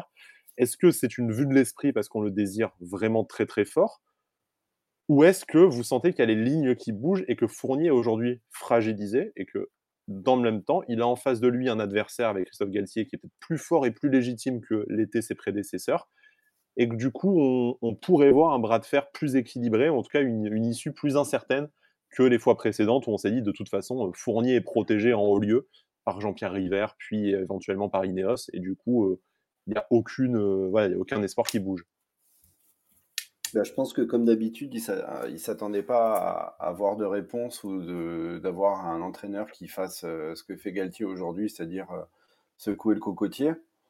Euh, il y a un point pour moi qui est très très très important dans ce qui est en train de se passer, c'est que bah, on parle beaucoup de choix et j'ai l'impression, hein, de ce que je lis, de ce que j'entends, c'est que l'intégralité des supporters ont choisi Galtier. Je pense que les gens en ont marre aussi de, bah, des, des, beaux discours. Enfin, il y a quand même une semaine, Galtier, euh, Fournier nous a même sorti. Euh, nous, le projet, c'est de fabriquer des joueurs pour les gros clubs. Enfin, les gens, t'as pas envie d'entendre ça. Surtout quand tu as Ineos qui est propriétaire de ton club quand tu, tu, te la joues petit bras, euh, c'est comme si tu avais une Ferrari. Même si, on n'est pas dupe, à part le top 5 mondial, c'est-à-dire le Real, le PSG, City, le Bayern, et je crois que je vais même pas arriver à 5. Je veux dire, tous les, autres clubs sont, tous les autres clubs sont vendeurs. Donc, tu n'as pas besoin de dire que ton projet, c'est de fabriquer des joueurs pour les plus grands clubs, parce que de toute façon, tous, les clubs font, tous les clubs font ça. Et puis surtout, comme voilà, le point à souligner que je disais, c'est que tous les supporters sont. Bah, il y en a qui sont un peu chaud patate contre Fournier. Et puis, euh, je pense que tout le monde a choisi euh, le camp de Galtier. Donc ça, c'est à prendre euh, dans la balance comme un point très important. Alors, après, on parlera de Fournier. Moi, je tiens juste déjà à le remercier parce que si on en est là aujourd'hui et que le club existe encore et est sauvé, ben, c'est grâce à lui pour la gestion administrative où le mec a quand même fait un boulot de malade, il a assaini les comptes, euh, recadré les choses et tout. Sportif aussi, hein, il a quand même fait des miracles avec, à l'époque, euh, à l'époque des, des, bouts de bois et du caca quand même. Enfin, quand il te ramène des jeux, un Mika série à un million et demi, quand tu vas chercher Milan Cyprien. Bah, le, le, premier mercato où tu fais la quatrième place, où tu n'as aucun joueur à titre onéreux, que tu arrives à mmh. récupérer des Jérémy Pied, des Eric Botea, que tu vas chercher Darius Vitanic à 400 000 euros. Ouais, mais tu fais pas une carrière là-dessus je, pense, que justement. J'ai pas fait une carrière, mais vu, mais vu qu'on va lui défoncer sa bouche à Julien Fournier là dans les prochaines minutes, reconnaissons aussi que voilà, pas juste des, des, il, a, il, a, pas su prendre aussi. Il a pas su prendre le, virage, le virage Ineos, je pense, justement dans, dans ce dans ce contexte-là où, euh, où effectivement il n'y avait peut-être pas trop d'oseille à Nice, où il a fallu recruter euh, malin, euh, peut-être qu'effectivement c'est peut-être qu'il s'exprime mieux là-dedans. J'en mmh sais rien, mais en tout cas, dès lors qu'Ineos est arrivé et qu'il y avait beaucoup plus d'argent, je, ne sais pas. tous les, toutes les compétences, tous les, tous les transferts malins qu'on a pu faire ces dernières années, là, tu as l'impression qu'on ne sait plus recruter. Quoi. On sait plus recruter du tout. Et en fait, ironiquement, tu remarques que les meilleurs coups qu'on fait cet été, notamment, c'est sur les petites sommes. Je veux dire, aller chercher Mario Lemina pour 4 millions d'euros, Pablo Rosario. Bon, Rosario, il, y a, tout l'effet euh, Mino Raiola aussi, bien sûr, mais tu vois, Lemina, même Bulka pour 1 ou 2 millions. Enfin, ça, ça prouve que le mec n'est pas incompétent. On ne se permettre pas, parce que si le GC en est là, c'est aussi grâce ah, à lui. Tu parles de Bulka, mais on a failli se taper. Hein. Il est revenu à la raison en reconnaissant Dès que l'agent était dans l'avion, quand même. Alors, anecdote mercato, vas-y, parce que les, gens sur le chat en ont l'air assez friands, donc euh, au fur et à mesure, on va en balancer comme ça. Dans l'avion bah, L'agent était dans l'avion quand il a appris que Nice allait prendre Bulka plutôt que Ratiopi. Il est en train d'arriver pour faire signer son joueur. Voilà, voilà. Donc on est passé à ça de ne jamais aller en finale de Coupe de France parce qu'on aurait eu Ratiopi au cage, donc on se serait fait sortir par Cholet, vraisemblablement. Mais, euh, mais quand tu regardes les, les coups là, Bulka, Bar, mmh Rosario, Lemina, je pense qu'il y a sur le dernier mercato, tout n'est pas à jeter. Mmh. c'est juste que tu on cristallise beaucoup de beaucoup de choses autour de autour de Stangs, notamment, Bar que ne voulait pas, hein. Oui, d'ailleurs, c'est une révélation du dernier article de RMC là, qui est sorti il y a il y a 1 heure et demie, effectivement. Mais pourtant il avait il avait signalé, il y a quelque temps déjà qu'il était heureux euh, d'avoir un joueur comme Stangs. Il avait dit ça euh, l'été dernier, il me semble. Donc il reviendrait là-dessus bah, moi, après, il va, pas, après il, va, il, va, il va pas défoncer ses joueurs dans la presse. On après, mais je pense... Non, mais je pense que Stangs, en fait, il avait sûrement aimé le joueur parce que c'est quand même un joueur, quand tu regardes les compiles ou ce qu'il a fait euh, aux Pays-Bas, qui est un joueur beau, soyeux, qui a un toucher de balle, une, une qualité de passe qui est quand même au-dessus de la moyenne et il s'est dit que Stengs allait avoir l'intelligence, le QI football et de s'adapter à quelque chose de différent de ce qu'il sait faire et peut-être prendre un peu plus de muscles. Sauf que le mec, bah, il n'est pas du tout adaptable, il sait faire que ce qu'il sait faire et qu'il n'est pas du tout Galtier, compatible. Quoi.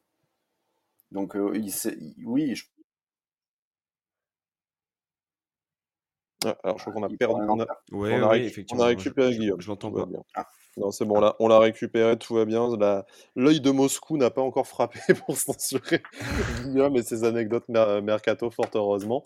Euh, tu, tu, disais, Guillaume, tout à l'heure, euh, les gens ont choisi Christophe Galtier. Alors, je me suis permis de faire un, de faire un sondage, même si vous allez voir que la question est, pas tout à fait la même. Puis à chaud après la finale, je pense qu'il y avait aussi pas mal de griefs contre Galtier. Et on me fait remarquer par, par SMS et pas sur le chat qu'on on oublie un peu les torts de Christophe Galtier. On, va y venir. Hein. On va, on va y venir naturellement. J'ai demandé hier et le résultat, c'est le sondage a été clôturé un peu avant cette émission-là, plus de 2000 votes quand même, donc merci beaucoup à ceux qui ont, participé. Euh, à qui est-ce que vous en voulez le plus pour la seconde partie euh, de la saison OGC Nice?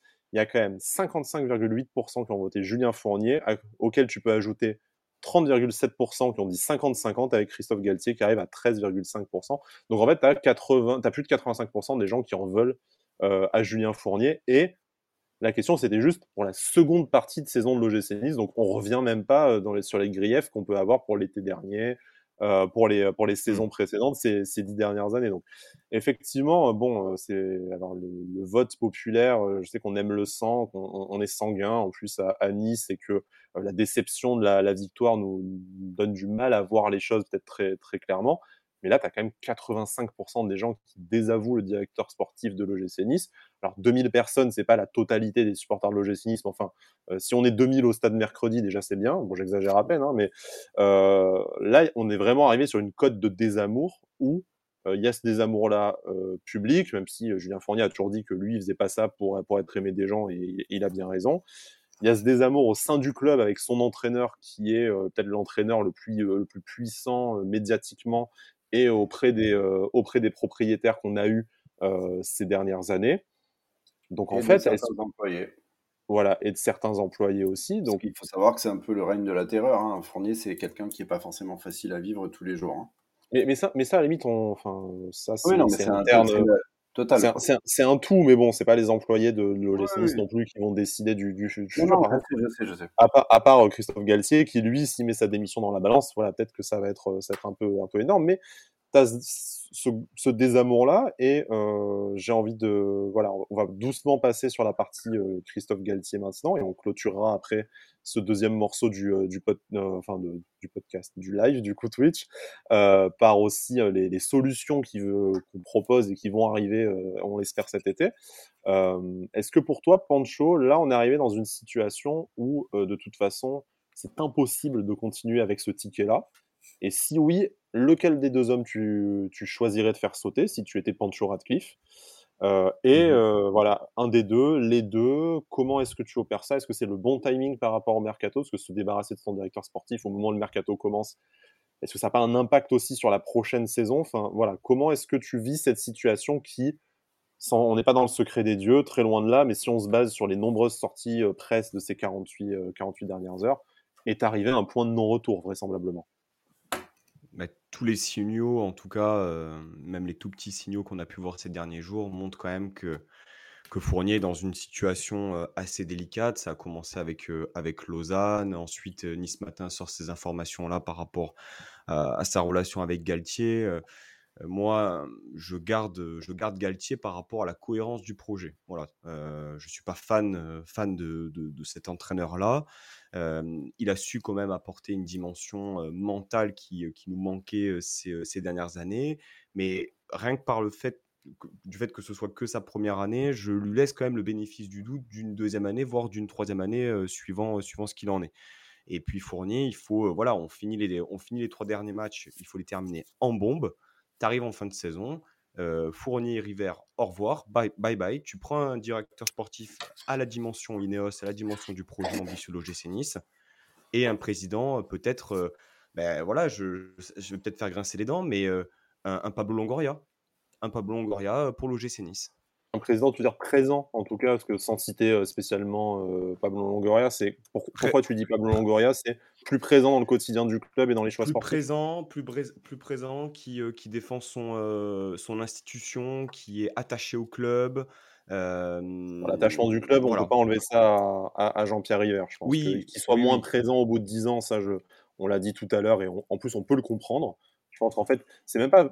Alors, pour Fournier, c'est un peu une sanction, mais pour Jean-Pierre River, c'est vraiment l'impression qu'il a le droit de, vivre autre chose et qu'il en a marre et on le, on le comprend. C'est vraiment pas une sanction. Complètement, je pense. C'est juste que ça, commence à être nocif pour le club, comme tu disais, quand il s'agit de défendre l'institution. Si le mec a plus la même, la même niaque qu'avant, le même goût du troll quand il va à la radio pour se foutre de la gueule des journalistes devant eux, tout ça. c'est ni bénéfique, ni bénéfique pour lui, pardon, et on l'a vu le 22 août au soir, ni bénéfique pour le pour l'image du club. Comme président, si tu, veux faire chier, une seconde, je te laisse. Tu veux vraiment faire chier Fournier, tu remplaces River président par Olivier Létang.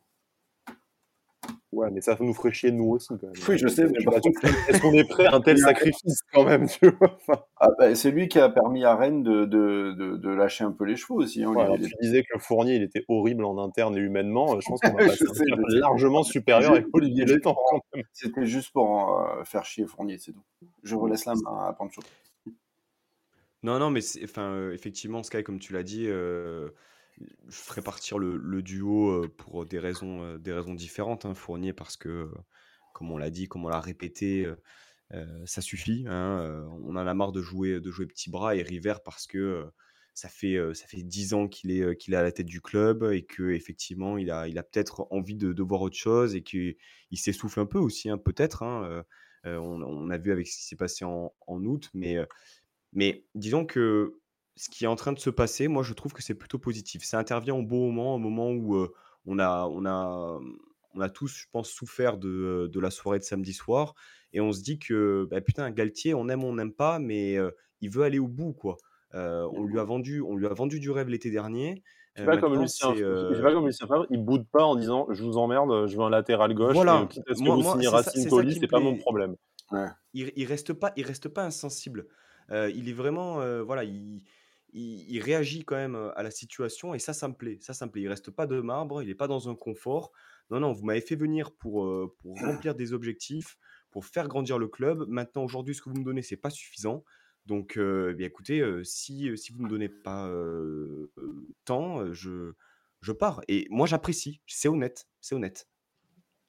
Est-ce que Guillaume, tu, tu comprends cet ultimatum? Alors, pas au niveau humain parce que, comme tu disais, il a le sentiment qu'on s'est un peu foutu de sa gueule. Euh, je, peux, je peux le comprendre. En plus, je pense que Christophe Galtier, ce n'est pas qu'une question d'ego, c'est aussi une question d'ambition, euh, mmh. d'amour du football, euh, de voilà, de, projet qu'il entend mener à, à l'OGC Nice et l'attachement qu'il doit avoir sincère pour ce, pour ce club également. Mais est-ce que voilà le, le coup de mettre la démission dans la balance, exiger une rencontre avec le propriétaire du du club. Est-ce que pour toi, c'est la bonne méthode? Est-ce que c'est le bon timing aussi que tout ça, ah. ça sorte trois jours, euh, à trois journées, euh, à trois journées de, la fin plutôt que de faire euh, l'union sacrée? Mais c'est plus possible. Tu peux pas, quand c'est sur le point d'exploser, que ce soit deux, trois ou après les, trois dernières journées, il faut que ça sorte. Surtout quand le l'événement de la fin de la saison est passé et que tu t'es foiré, bah il y a plus rien. Enfin, il reste l'Europe à aller chercher, ok.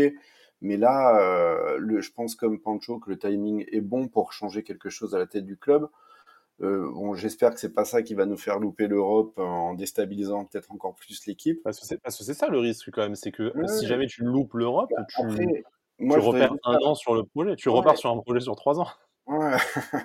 non, mais après Galtier, euh, comme je disais Pancho à très juste titre, euh, j'ai envie de le revoir sous une autre direction avec une autre approche parce qu'aujourd'hui je reste clairement sur ma fin parce que on peut dire ce qu'on veut sur le recrutement. Il a quand même une équipe, franchement, qui est largement top 5, top 4 de Ligue 1, où il y a quand même du matos, il y a vraiment du, de la profondeur, des joueurs de qualité.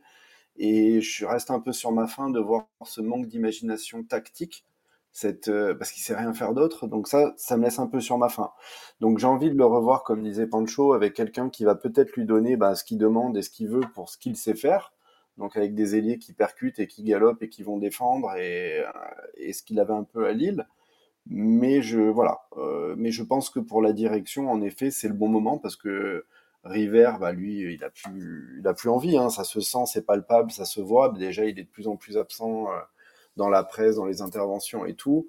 Et Fournier, ben, il est plus adapté du tout à Ineos. Il est pas du tout fait pour ce genre de club et la dimension de là où on veut aller. Je pense qu'il est très bon pour structurer, développer un club de petit, de moyen niveau, avec des idées, avec peu d'argent. Mais là, clairement, l'argent est dépensé, comme je ne sais plus qui, disait tout à l'heure, l'argent est dépensé n'importe comment. Et je pense que le moment est bon et venu euh, de, changer quoi, la, façon dont est géré le club aujourd'hui. On, l'a dit quand même assez euh, poliment, je pense, alors pas ce soir, hein, mais précédemment et depuis, depuis quelques saisons, notamment toi et moi sur, sur Twitter, Guillaume, au bout d'un moment, enfin, il y a des cycles dans un, dans, un club, il y, a des, il y a des projets, des projets différents. On a eu énormément de projets sur trois ans. Comme dirait mmh. Jean-Pierre non mais attendez, là c'est un nouveau projet. Euh, au, au, bout d'un moment, est-ce que c'est pas aussi naturel sans, voilà, là on est dans une situation de blocage, peut-être que euh, Julien Fournier ne réussit pas trop sa sortie, et comme le disait euh, Kikous tout à l'heure sur le chat, de toute façon à Nice, euh, globalement, personne ne réussit très très bien sa sortie. Il y a eu Alassane Pléa en gros, et c'est à peu près, à peu près tout, je pense. Euh, mais voilà, c'est un peu le, c'est un, peu l'histoire de la vie, hein, pour, euh, pour, paraphraser le roi lion, quoi. Oui, c'est la C'est normal qu'au bout de 10 ans, le, club a changé, le projet a changé. Il faut peut-être des nouvelles personnes, du sang neuf et, euh, et, quelque chose, euh, une nouvelle tête pensante autour de, autour de ce projet. Est-ce que c'est est -ce c'est pas juste en fait naturel, voilà, sans en mettant au-delà les, les, critiques acerbes qu'on a pu émettre ces derniers temps? Clairement, oui, c'est naturel. Mais je pense que le, cycle et la manière dont ils ont géré le club et le fait qu'ils soient toujours là au bout de 11 ans, 12 ans, 13 ans, c'est quelque chose d'un peu rare dans le, foot d'aujourd'hui. Et c'est beau, mais en effet, là, c'est clairement essoufflé. Ça fait un moment que c'est essoufflé et que tu as beau euh, changer les propriétaires, les, moyens de recrutement, bah, tu tournes un peu en rond, quoi. Tu parlais de Galtier, du coup, et je voudrais qu'on passe sur la deuxième partie de ce sujet. Bon, je pense qu'il sera un peu plus, plus courte, mais vous le rappeliez, on a quand même un effectif, même s'il est peut-être déséquilibré pour un 4-4-2, il manque peut-être d'expérience devant, mais tu as quand même un effectif qui, sur le papier, n'a clairement rien à foutre en dehors du top 5 de, du top 5 de, de, Ligue 1, allez, peut-être top 6, on va dire. Cette saison, tu as des gros qui se sont ratés, je pense à Lyon et à Lille, euh, notamment Monaco qui a eu beaucoup de mal à démarrer et qui revient euh, à fond sur ces dernières, sur ces dernières semaines. Marseille et Rennes qui, ont, qui font une bonne saison globalement, mais qui ont été quand même handicapés par la Coupe d'Europe aussi.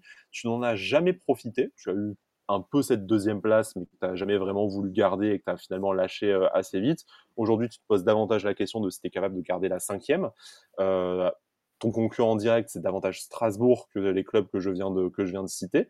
Est-ce qu'il y a une partie de l'échec aussi qui n'est qui pas inhérente à, à Christophe Galtier, qui au final est parti dans cette idée de jouer en 4-4-2. Alors pourquoi pas, parce que de toute façon c'est comme ça qu'il a gagné à Lille et globalement qui, s'est épanoui comme entraîneur, donc logique qu'il parte là-dessus.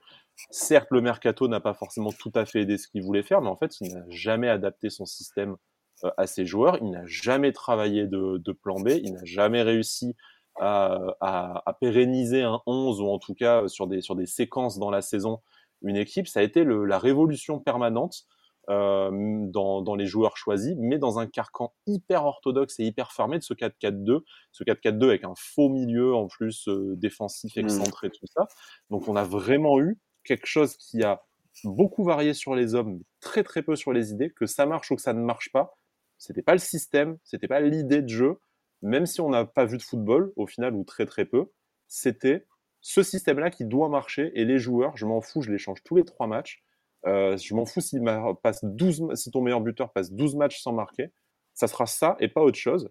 Est-ce que c'est pas aussi une grosse responsabilité quand même de passer de dit un moment dans la saison ben euh, là, euh, je suis obligé de m'adapter à ce que j'ai si je veux continuer à gagner des matchs? Parce que pareil, hein, c'est pas pour se jeter des fleurs parce que j'aime pas trop ça de toute façon, mais Guillaume, on, l'a dit quand même un moment dans la saison, à, force de chier sur le football de, de cette façon-là, on va avoir un retour de karma à un moment donné, et que quand les résultats, enfin, c'est le syndrome Didier Deschamps, hein, de toute façon. Hein. C'est tant que tu gagnes, tu es le meilleur. Et bien sûr, tant qu'on gagnait, qu'on était deuxième et, demi, et finaliste de Coupe de France, on n'avait rien à dire.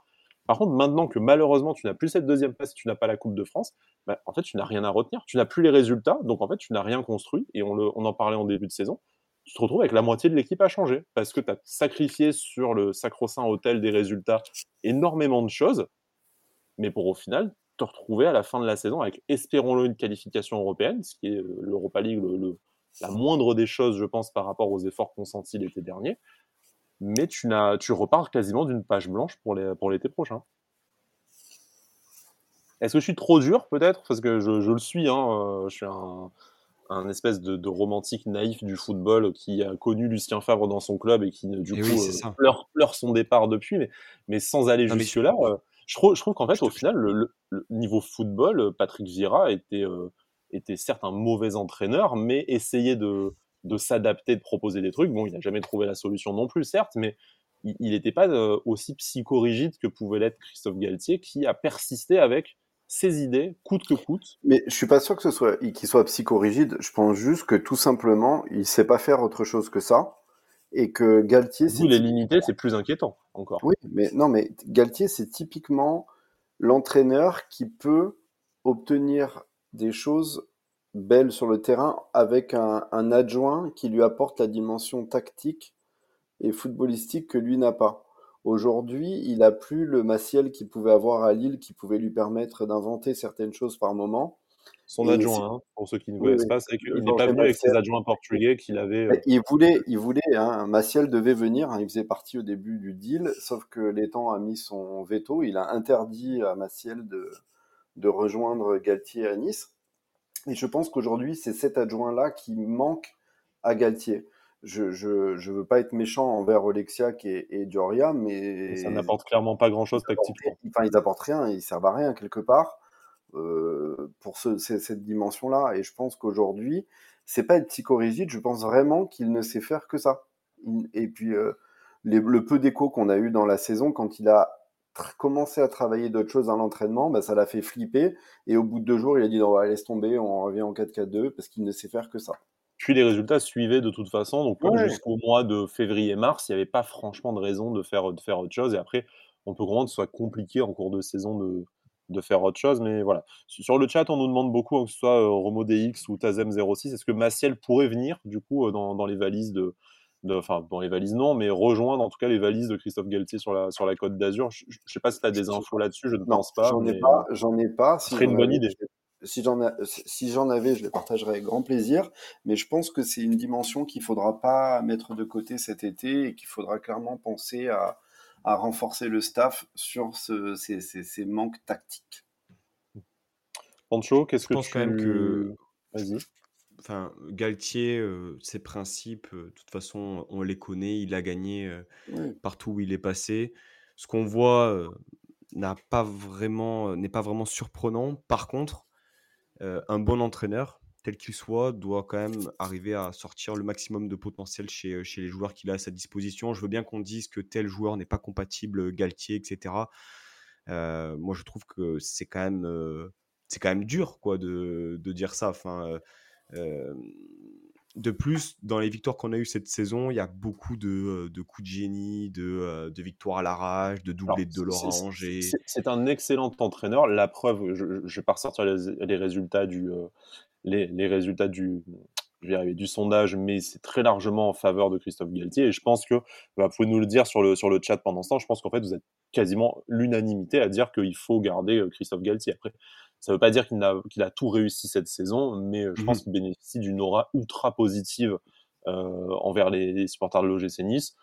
J'aurais sûrement préféré, et vous le savez, je me suis suffisamment fait casser la bouche sur Twitter l'été dernier euh, à ce sujet, j'aurais sûrement préféré un autre type d'entraîneur. Mais Christophe Galtier a le mérite d'être très investi à l'OGC Nice, de vouloir vraisemblablement avoir des ambitions supérieures à celles que, que le staff actuel euh, a. Donc euh, là-dessus, moi, je le, moi je le suis et il n'y a, pas de, y a pas de problème. Après, voilà, rien n'empêche, nous, en tant qu'amateurs de football, de, de regretter Mais quelques, quelques frilosités ou quelques manques qui ne demandent qu'à être développés. Et voilà, tu le disais, Guillaume le disait, on, on, a hâte de le voir sur une deuxième saison. Oui, simplement. et puis parce que je pense qu'en tant que supporter, on apporte, euh, on accorde, pardon, euh, énormément d'importance aux résultats, mais aussi euh, au côté divertissant. Euh, enfin, au stade, on se frappe les déplacements pour certains, voilà, c'est pas pour te faire chier, quoi, c'est sûr. Oui, c'est, on s'est régalé sur des scénarios contre Lyon, etc. Mais dès lors que tu as le, as le, manque de, de, de réussite, ces, ces, ces, petits exploits individuels, il n'y a plus rien. Et ça s'est vu. Hein, euh, contre Nantes euh, euh, samedi soir en début de saison. Peut-être que Giroto voilà, ne coupe pas le ballon sur, euh, sur la deuxième frappe de, de Delors. Enfin, voilà, c est, cette réussite qu'on avait il y a quelques semaines euh, en début, enfin même, j'allais dire en début mmh. de saison, on l'a, on l'a pas forcément. Donc, euh, attendons de voir que Galtier monte un projet solide en deuxième année. J'ai deux questions à vous poser. Alors, vas-y, Guillaume, je te laisse réagir que j'ai non non un truc que j'ai vu passer sur le chat et qui est qui m'a fait sourire et qui était vrai. C'est vrai que Galtier ses premières saisons sont souvent les plus pourries dans les clubs où il arrive. Espérons espérons rapidement que la suite donne, donne, raison mais c'est vrai que ça avait été compliqué à Lille ça avait été euh, compliqué à Saint-Etienne également, et je pense que tout le monde, tout le, monde le regrette maintenant dans ces, dans ces clubs-là. voilà, je voudrais qu'on termine ce, sujet. Après, bien évidemment, je ne fais que, que, animer cette, cette émission, même si vous, vous le savez, j'aime beaucoup donner mon avis également. Euh, donc, si jamais j'oublie quelque chose d'important avant qu'on passe au sujet mercato, euh, vous n'hésitez pas, hein, messieurs, à me, couper ou sur, le, ou sur le chat à nous, à nous poser la question. Euh, je voudrais juste vous poser deux questions à, chacun pour, pour terminer ce sujet. la première, comment est-ce que vous vous sentiriez dans l'hypothèse où les deux hommes, Galtier et Fournier, sauteraient? Et la deuxième, si, euh, si c'est Christophe Galtier qui l'emporte dans ce, dans ce duel, euh, ben, qu'est-ce que vous verriez qui, Alors, soit qui est-ce que vous verriez arriver Je connais déjà une partie de la, de, de, la réponse. Il a fait un énorme appel du pied dans, dans Nice Matin ce week-end. Mais comment est-ce que vous verriez les choses évoluer du côté de la direction sportive pour, pour que la question soit un peu plus ouverte? Pancho, je te laisse commencer. Bah, alors, je vais répondre par la, je vais commencer par la deuxième question. effectivement, on dit que voilà, Galtier a eu les résultats à Lille. Il les a eu avec, avec un directeur sportif du nom de Luis Campos, qui est passé par, par de, très grands clubs européens. Alors, je les ai pas en tête, hein, mais, mais je veux dire, il a, il a plus rien à prouver, si je puis dire. il a su acheter, il a su, il a su vendre il a, il a été bâtisseur du, du projet du LOSC avec, avec, avec Galtier. Donc, ce serait, je pense, une, une très bonne idée de, de pouvoir le, le, débaucher. Alors, je crois qu'il est actuellement au Celta Vigo, si je ne dis pas de bêtises. Mmh. mais, mais dans l'esprit, en fait, voilà, il faut, il faut franchir un, un palier. Et ce type de profil-là, qui connaît en plus Galtier et ses besoins et son style de jeu, ça peut être, ça peut être vraiment une, une très bonne chose. Euh, et ta première question, Sky, c'était euh, si les deux partent, si Galtier. Oui. Mmh, comment est-ce que tu te sentirais si demain on te dit euh, les deux partent? Nouvel entraîneur, nouveau directeur sportif. D'accord, très bien. Mal. Mal. je, je, j'en ai vu sur Twitter qui ont dit bah, s'il n'est pas content, Galtier il se casse, on trouvera quelqu'un d'autre. Donc je dis pas que je bah partage, mais en tout cas c'est, quelque chose que j'ai vu passer aussi, aussi régulièrement.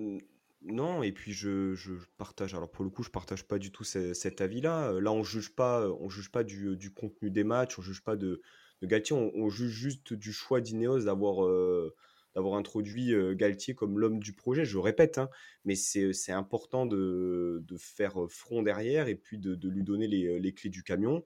Attendons de voir, attendons de voir la, deuxième année, mais effectivement, si par un concours de circonstances énorme, Galtier partirait avec, avec Fournier, là, pour le coup, c'est une, énième, une énième saison de transition, et je pense que ce serait un désaveu énorme et un, et un coup, un coup pour, pour, le, pour Ineos, en fait, tout simplement. Enfin, c'est pas pro, quoi.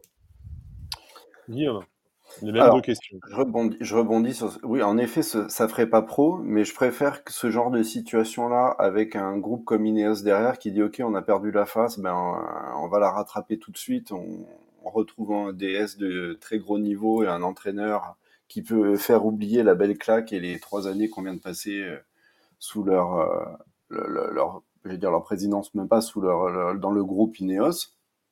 Plutôt que de euh, faire venir Patrick Vieira après lui voilà. Exactement. N'oublions pas euh, d'ailleurs, minute anecdote, que certains journalistes locaux qu'on ah, apprécie au demeurant, on, a tous dit des conneries, mais nous ont quand même sorti que Vira c'était potentiellement meilleur que lui. Meilleur. Après, on a, tous, on, a, tous, une grosse saucisse qu'on a dite dans nos, dans nos vies. Je pense que pour le premier William Humbersey. Ouais, mais ce qui, ce qui fait à Crystal Palace, je pense. Euh, oui, ce qui fait à Crystal 14. Palace, Vira, euh, c'est ouais, respectable. 12e avec Crystal Palace, c'est vrai que c'est exceptionnel. je ne suis, pas très objectif, suis pas très objectif oh, là-dessus. Mais non, il, il, est remonté dixième, je trouve que c'est exceptionnel pour, pour Crystal Palace. enfin voilà, donc moi je me dis, voilà, je pense tout comme Pancho, je pense clairement que j'ai envie de voir la deuxième année euh, Galtier et ce qui peut se passer par la suite.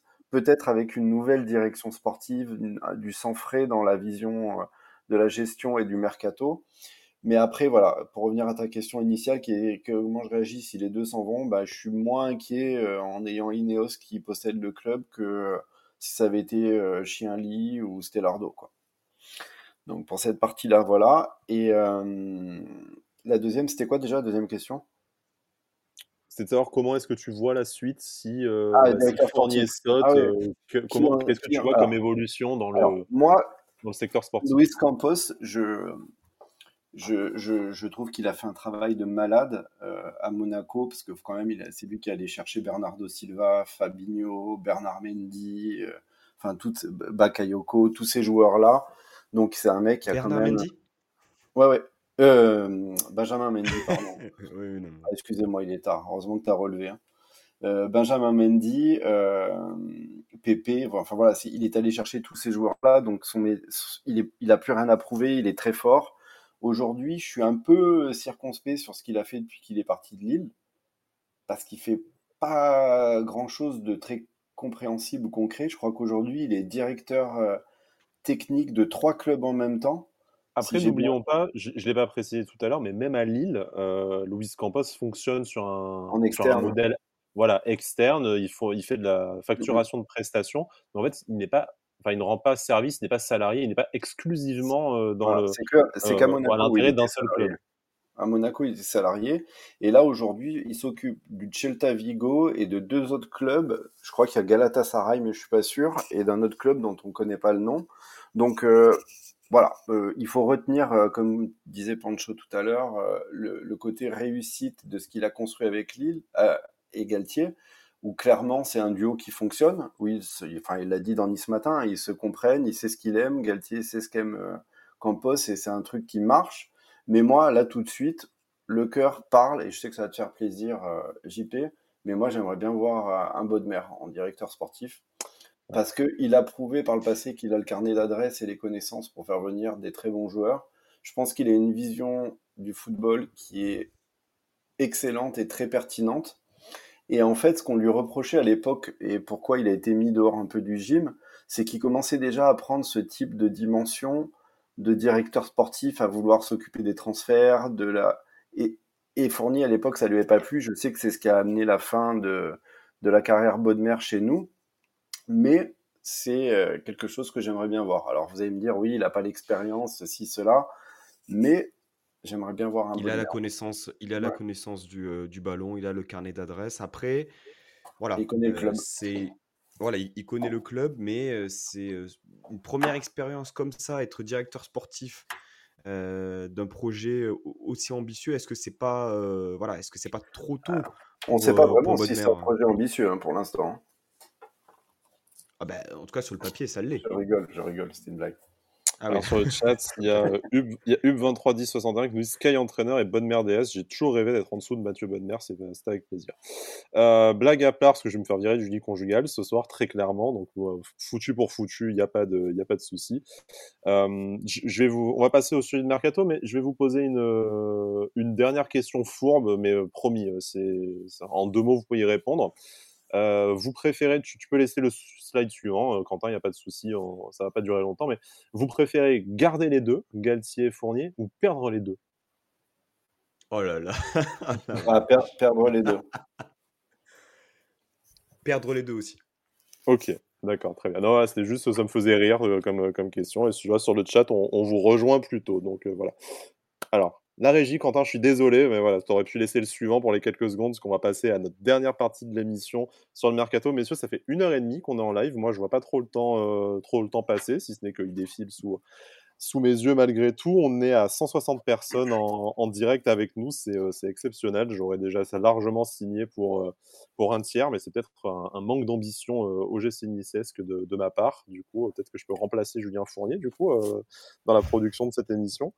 On va parler du mercato. On a alors, on on va pas vous mentir, on a des petites informations, des petits bonbons à croquer sur des dossiers, sur des dossiers en cours. On n'a pas de grosses révélations, en tout cas, heu, ou alors je vais l'apprendre en direct de la part de Pancho ou de Guillaume. On n'a pas de grosses révélations ou de de noms à vous annoncer pour la simple et bonne raison que le mercato dépend aussi de la compétition européenne à laquelle l'OGC Nice va se qualifier, si qualification européenne il y a. Donc, heu, je pense une certaine hiérarchie de dossiers, heu, Ligue des champions, Europa League, Conference League, Walou. Donc, heu, voilà. Par contre, sur quelques joueurs de l'effectif, on va rappeler un peu ce qu'a dit la presse ces derniers, heu, ces derniers ces dernières heures, ces derniers jours.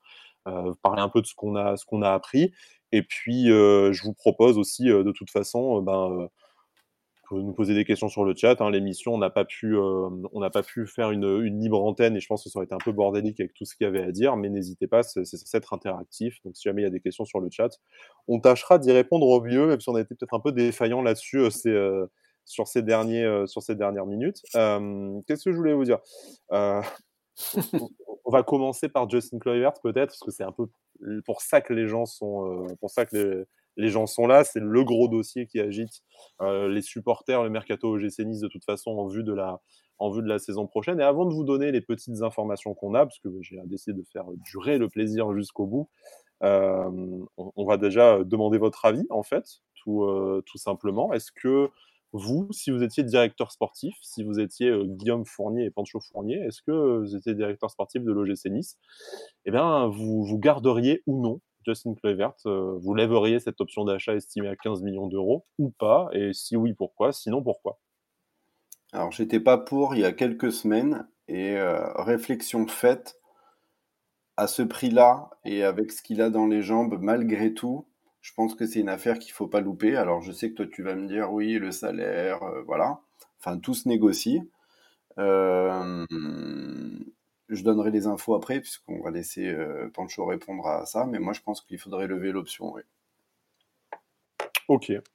Pour des raisons de continuité et de, et oui, et puis surtout sur le marché. Facto, sur le marché, tu penses qu'on trouvera pas mieux. Très bah, bien. À ce prix-là, non. Alors sur le chat, on a Vodonis, qui dit on ne trouvera jamais mieux à ce prix-là. Mas qui dit qu'il va progresser de toute façon. Euh, voilà, il y a beaucoup de je le garde, c'est Mika06706 qui dit ça.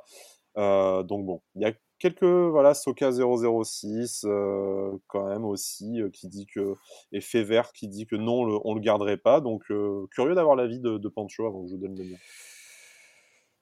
Bah, lorsqu'il était revenu vraiment hein, top. Ouais, c'est c'est vraiment c'est vraiment une, c'est vraiment pas évident je trouve le, le dossier Kluivert parce que lorsqu'il revient bien là euh, début décembre et qu'il fait euh, sa, sa, sa, belle série de matchs, tu te dis putain ah ouais là il est euh, là il a 100% de ses, de ses capacités. vraiment on l'a enfin moi je l'ai je l'ai beaucoup apprécié du moins comme beaucoup, mais là il est dans le dur, il est dans le dur comme comme beaucoup de joueurs offensivement et je pense que ça, ça peut jouer en sa faveur. C'est-à-dire que il surnage pas, certes, mais offensivement, on n'est pas bon. Donc finalement, bah, il, est. et ça a été un des rares à, sortir du, du, lot de toute façon, même quand les autres étaient pas bons. Donc, Oui, oui, mais c'est pour ça. Après, je pense qu'il a les capacités et le profil que recherche Galtier sur, sur un joueur de côté maintenant, voilà, le, l'aligner tantôt à gauche, tantôt à droite, il a eu des problèmes de blessure. Disons que j'ai mis plus de réserve, non pas sur l'aspect financier, mais sur l'aspect plutôt physique. Voilà, je je ne sais pas comment, comment ça va se passer s'il si, signe chez nous et, et j'ai peur plus pour ce, pour ce côté-là. Voilà, le, le, spectre un peu de, de Youssef Attal euh, plane sur, sur certains, joueurs et Kluivert, j'ai des doutes sur, euh, sur cet aspect-là. Écoutez, moi je pense qu'en fait on est, on est tous d'accord sur un point de se dire il n'a pas démérité sportivement dans le sens où c'est peut-être notre meilleur joueur offensif. Euh, enfin, quand sur les ailes, hein, naturellement, parce qu'il y aurait des choses à dire sur Armin Gouiri malgré sa, fin de saison catastrophique et, sur Andy Delors qui euh, globalement a, réussi à s'imposer comme attaquant numéro un. Mais voilà, sur les, sur les côtés où on avait quand même euh, un, certain choix, une certaine quantité de, de talents, voilà, Calvin Stengs, euh, Alexis Claude Maurice, euh, Lucas Acuna sur la première partie de saison, Bilal Brahimi sur la, sur la, sur la seconde. Si tu décides de faire jouer aussi euh, Thuram, Boudaoui, enfin voilà, il y a eu une certaine concurrence. C'est très clairement le seul qui a montré à un moment donné qu'il avait le niveau pour être titulaire. Bon, il n'a pas fait que des bons matchs, mais c'était le seul qui euh, a réussi à, à sortir, à sortir quelque chose de la saison, à nous faire un peu rêver avec ce match face à Marseille aussi, évidemment, mais, euh, mais voilà, sportivement, c'est le plus légitime en fait de nos, euh, de nos ailiers, pour moi, et je pense que là-dessus, tout le monde est d'accord. Maintenant, moi, j'ai deux interrogations. Bah, physiquement, la première, comme l'a dit Pancho, et je ne pourrais pas mieux dire que ça, c'est quand même compliqué euh, par rapport à, voilà, à ces blessures de se dire que tu vas investir une telle somme et effectivement un salaire, j'y viens juste après, sur un joueur qui à tout moment peut, te, peut manquer 15 euh, matchs dans la, dans la saison, euh, dans un secteur de jeu où en plus déjà tu vas devoir recruter un, deux ou trois joueurs pour réussir à, faire quelque chose et à exister la saison prochaine, surtout s'il y a des départs et notamment les joueurs, les joueurs que j'ai précédemment cités. Mais il y a cette question du salaire. Donc, on suppute sur le salaire dévoilé par l'équipe, c'est-à-dire 350 000 euros mensuels, ce qui n'est pas en soi énorme et inaccessible pour, pour les finances d'Ineos. Le a déjà versé des salaires supérieurs à Tem Ben Arfa et à Mario Balotelli, à l'époque où il n'y avait pas Ineos d'ailleurs notamment. Par contre, c'est de très très très loin le plus gros salaire de, de. Et moi, la question que je me pose, c'est que si jamais tu signes Justin Kluivert à ce salaire-là, est-ce que tu ne fais pas exploser euh, par ricochet ta, masse salariale? Qu'est-ce que tu vas dire à Andy Delors qui a marqué deux fois plus de buts? Qu'est-ce que tu vas dire à Amine Gouiri s'il décide de rester, qui a été ton attaquant numéro un pendant 18 mois, alors qu'il touche trois fois moins que, que Justin Kluivert, qui, et là je vais, me faire, je, vais faire pourrir la gueule, qui n'a ni plus ni moins que les stats qu'a eu Pierre Lesmelou lors de sa dernière saison à, oui, mais pas la même pas la même, tu compares Delors et Kluivert, t'as pas la même dimension. Kluivert, il a une dimension internationale. Le mec a joué à l'Ajax, au Red Bull, à la Roma. Euh, il est international. Mais il a marqué 5 buts cette saison. Oui, mais le foot, c'est pas que les stats. T'as, as, un, un, tout quand même aussi. Et je pense qu'aujourd'hui, Kluivert a dans les jambes une aura et quelque chose qui n'a qui est incomparable avec Delors, qui est un très bon joueur, mais qui est, qui est un joueur euh, gentil du championnat de France de Ligue 1. L'âge aussi. oui, l'âge aussi, il a, il a 30 ans, le, Kluivert, il en a 23, et puis c'est pas comparable. Et aujourd'hui, il faut pas oublier une chose, c'est que Kluivert, lui, a vraiment envie de rester, vraiment, et tout se négocie, et qui dit qu'il n'est pas prêt à faire des efforts euh, alors, moi, je, moi, je te disais pas ça tant pour comparer les deux joueurs, parce qu'effectivement, rien à voir, et tu l'as très bien souligné, juste qu'on sait comment ça se passe. Déjà, ce genre d'infos-là, en général, ça fuite, si c'est pas dans le vestiaire, c'est dans la presse, ou via les, ou via les agents. Demain, ce qui va se passer si jamais tu signes Justin Kluivert à ce, à ce tarif-là, ça fait déjà deux conditions, hein, on est vraiment sur du football fiction, mais tu sais très bien que t'engager sur un salaire comme ça pour un joueur qui est qui n'a pas été indiscutable en fait dans la, saison, comme pouvait l'être Mario Balotelli ou Ben Arfa euh, lors de, de leur meilleure saison chez nous, tu as le risque que tout le monde débarque dans le bureau du président ou du directeur sportif, Julien Fournier ou un autre, et dise écoutez, moi j'ai marqué trois fois les buts, même si ce n'est pas que des stats, j'ai porté l'équipe à moi tout seul pendant trois mois, pendant que Justin Kluivert était blessé, tout ça. Pourquoi est-ce qu'il est payé trois fois plus que moi? Je, je, décris juste une situation qui va arriver de, toute façon et qui, arrive de toute façon euh, dans, dans tous les clubs. Hein, je, ne suis pas sûr que ça se passe comme ça. Et puis de toute manière, si tu veux être un gros club, un club de top 5, de top 4, de top 3 en Ligue 1 et prétendre à jouer l'Europe tous les ans, bah, ta masse salariale, elle est vouée à augmenter. Et elle augmente ben, quand tu recrutes des joueurs qui coûtent plus cher que d'autres, qui ont des gros salaires, et ainsi de suite. C'est comme ça. Alors, avant de passer la euh, parole à Pancho, je te rejoins précisément sur ce point-là. Si demain tu as le projet qui suit, où tu recrutes des joueurs avec ce salaire-là, de ce calibre-là, de cette expérience-là au niveau euh, européen à tous les postes, moi, ça me semblera pas déconnant. Si ton plus gros salaire et ton plus gros investissement l'été prochain, c'est Justin Kluivert, ça me pose un peu plus un problème.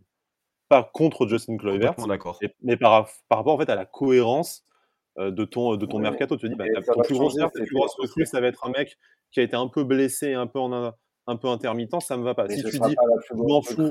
On le sait que cet été, quoi qu'il arrive, on l'a déjà dit tout à l'heure, qu'il est Fournier, qui est pas Fournier, qui est Galtier, qui est pas Galtier, vu ce qui vient de se passer là ces derniers jours, il est obligé que le mercato change.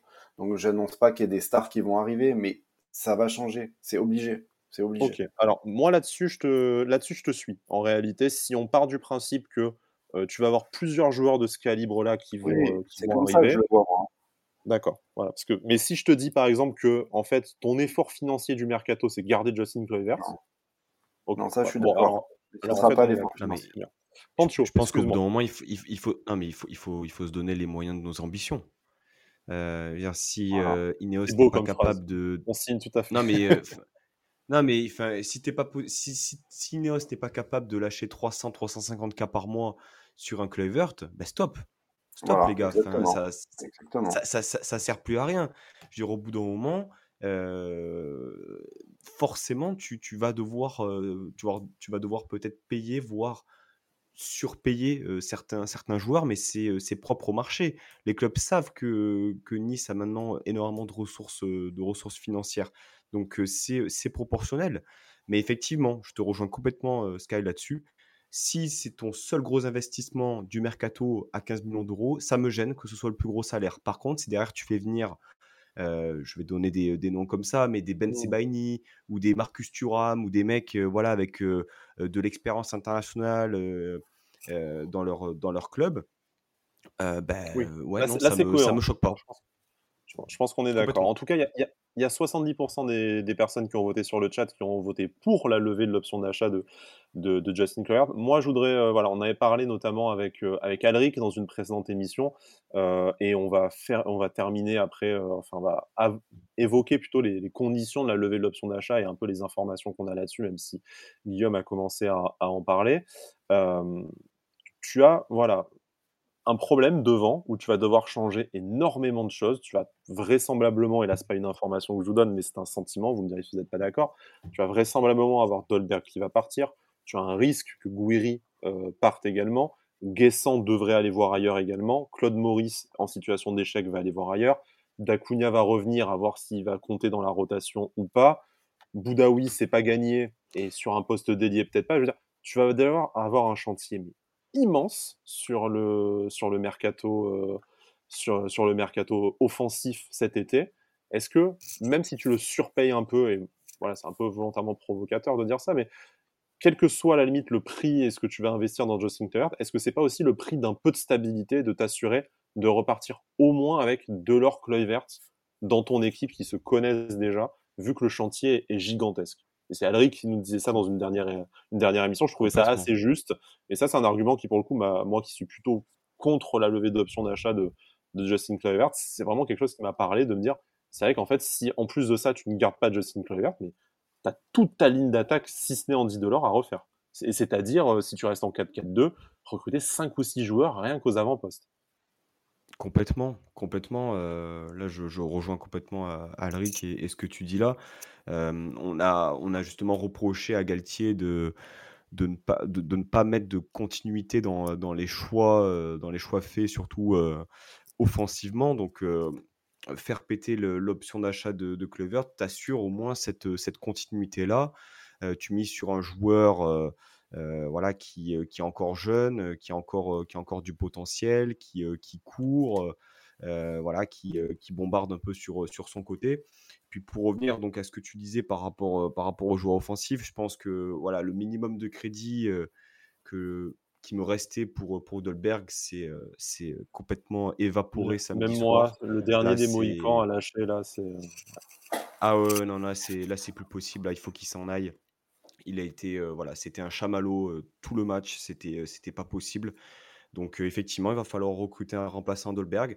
Tu parles de Guessant, alors voilà, j'en ai déjà parlé là, Alric, voilà, c'est, c'est ce que je vais dire sur, sur Guessant, mais moi je suis, part, je suis partant pour revaloriser ce, sa position dans, dans l'effectif, dans la hiérarchie des attaquants. Est-ce, est-ce que lui n'aura pas envie de partir? Parce qu'on lui a déjà promis du temps de jeu cette saison Le temps de jeu a été famélique. Alors peut-être aussi parce qu'il n'a pas été performant à un certain moment, mais il y a des bons clubs qui s'étaient positionnés sur lui, notamment en Belgique. Euh, est-ce que légitimement, lui, il va pas se dire, écoutez, moi j'ai perdu un an, là, j'ai un club qui me propose une place de titulaire ou presque, euh, go. Enfin, moi, je comprendrais du point de vue d'Evan, très clairement, après cette saison, moi, j'ai, moi, j'ai pas envie de rester. Après que nous, on aurait intérêt à le garder, je te dirais plutôt oui, mais euh, moi, je suis Evan Guessant, jamais je reste. Ce qui me gêne, ce qui me gêne un peu, on va dire, de ce que je peut lire sur Twitter, c'est un peu ce qu'on a vu sur, euh, sur Stangs. Alors, je pense qu'on en parlera après, mais c'est voilà le l'immédiateté. C'est-à-dire, euh, voilà, on veut mmh. de suite que les joueurs soient opérationnels, soient bons, soient euh, marquent Tout le monde n'est pas Kylian Mbappé, quoi. Mais c'est ça, en fait. C'est ça. Et Guessant, pour moi, c'est un exemple différent, mais qui ressemble beaucoup à Stangs. C'est-à-dire que, oui, alors peut-être que dans ces quelques rentrées, il n'a pas, il pas été extrêmement influent, Guessant, mmh. mais il faut regarder les matchs et le nombre de minutes qu'il a joué. Moi, je suis désolé. Est-ce qu'il a suffisamment joué pour qu'on se fasse un, avis définitif sur, sur lui? Je ne pense pas. Donc, moi, je le mettrais, voilà, peut-être numéro 3 l'année prochaine et je miserais sur lui. Et en plus de ça, c'est un gars du, c'est un gars du cru, c'est un gars du club. Et il faut aussi qu'on arrive à retrouver cette dimension-là. Ce ne sera pas avec Galtier, mais on, a, on avait un bon centre de formation. on a mmh. des, des, coachs qui, qui, faisaient confiance à cette partie-là du, du club. tu en tête code Puel en tête, mais concernant Guessant, moi je, souhaiterais, je souhaiterais qu'il reste. Voilà. Alors, on va juste revenir, on s'est un peu éloigné du sujet sur, sur Kluivert, parce que du coup, on a, on a teasé comme des porcs et maintenant on, change de sujet. Vraiment, on est inqualifiable. Euh, juste pour terminer sur Guessant, Roger Sénis sur le chat nous dit 339 minutes en Ligue 1 cette saison. Effectivement, c'est rien du tout. Euh, écoute, Guillaume, je te propose de commencer pour, euh, pour, alors, on a, on a notre ami Axel qui est sur le chat. On l'en remercie. On remercie de sa fidélité pour, pour l'émission plus, plus généralement, qui nous rappelle qu'effectivement, Nice matin, et j'ai le tweet sous les yeux et ça servira à parler de Stengs après. voilà, Nice matin, la formulation exacte, c'est que Justin Kluivert a compris depuis longtemps que son option d'achat ne serait pas levée par l'OGC Nice. Alors bon, avec Guillaume, on a une petite euh, différence d'interprétation par rapport à Axel qui, lui, euh, disait qu'en fait, l'OGC Nice ne comptait pas lever l'option d'achat de, Justin Kluivert. Bon, la finalité serait la même.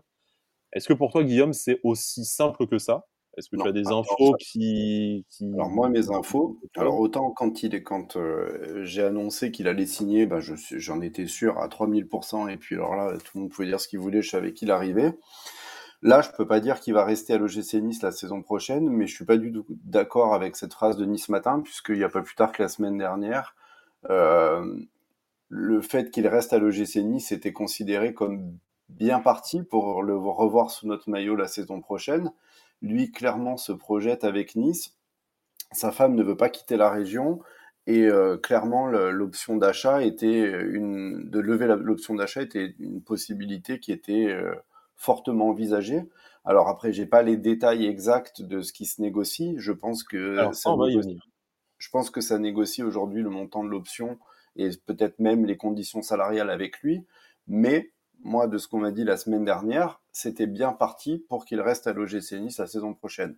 Alors encore une fois, s'il ne signe pas, euh, je, voilà, hein, je, mais en attendant, les négociations étaient dans le bon sens la semaine dernière. Donc je vois pas trop ce que veut dire la phrase de Nice matin. Surtout que on sait bien de toute façon qu'il il y a la Coupe d'Europe qui est incertaine maintenant. Donc on se doute que pour un joueur comme Justin Kluivert, rester à l'OGC Nice une saison sans compétition européenne, ça sera peut-être pas la même volonté farouche que si jamais tu te qualifies pour la Ligue des Champions. Enfin voilà, je, pense qu'il y a aussi un peu cette part d'incertitude, plus les finances du club qui ne seront pas forcément les mêmes en cas de qualification européenne ou de non-qualification européenne. Mais pour revenir, parce que sur le chat, c'est assez, euh, c'est quand même assez vite. Euh, je suis un peu perturbé par le message de, de, madame qui euh, se prend pour l'épouse de Justin Kluivert, alors que je, je ne suis pas Justin Kluivert. Mais bon, bref, merci de me déconcentrer en plein live. bref, tout ça pour dire, les conditions, on les connaît. C'était une histoire de certains, un certain nombre de matchs joués, au minimum 50% d'apparitions euh, sur les matchs joués par l'OGC Nice, au minimum 45 minutes. Cette, euh, cette condition a été validée ces, dernières semaines, il me semble, avec le match à, avec le match à Bordeaux. Ça a dû, euh, ça a dû le faire.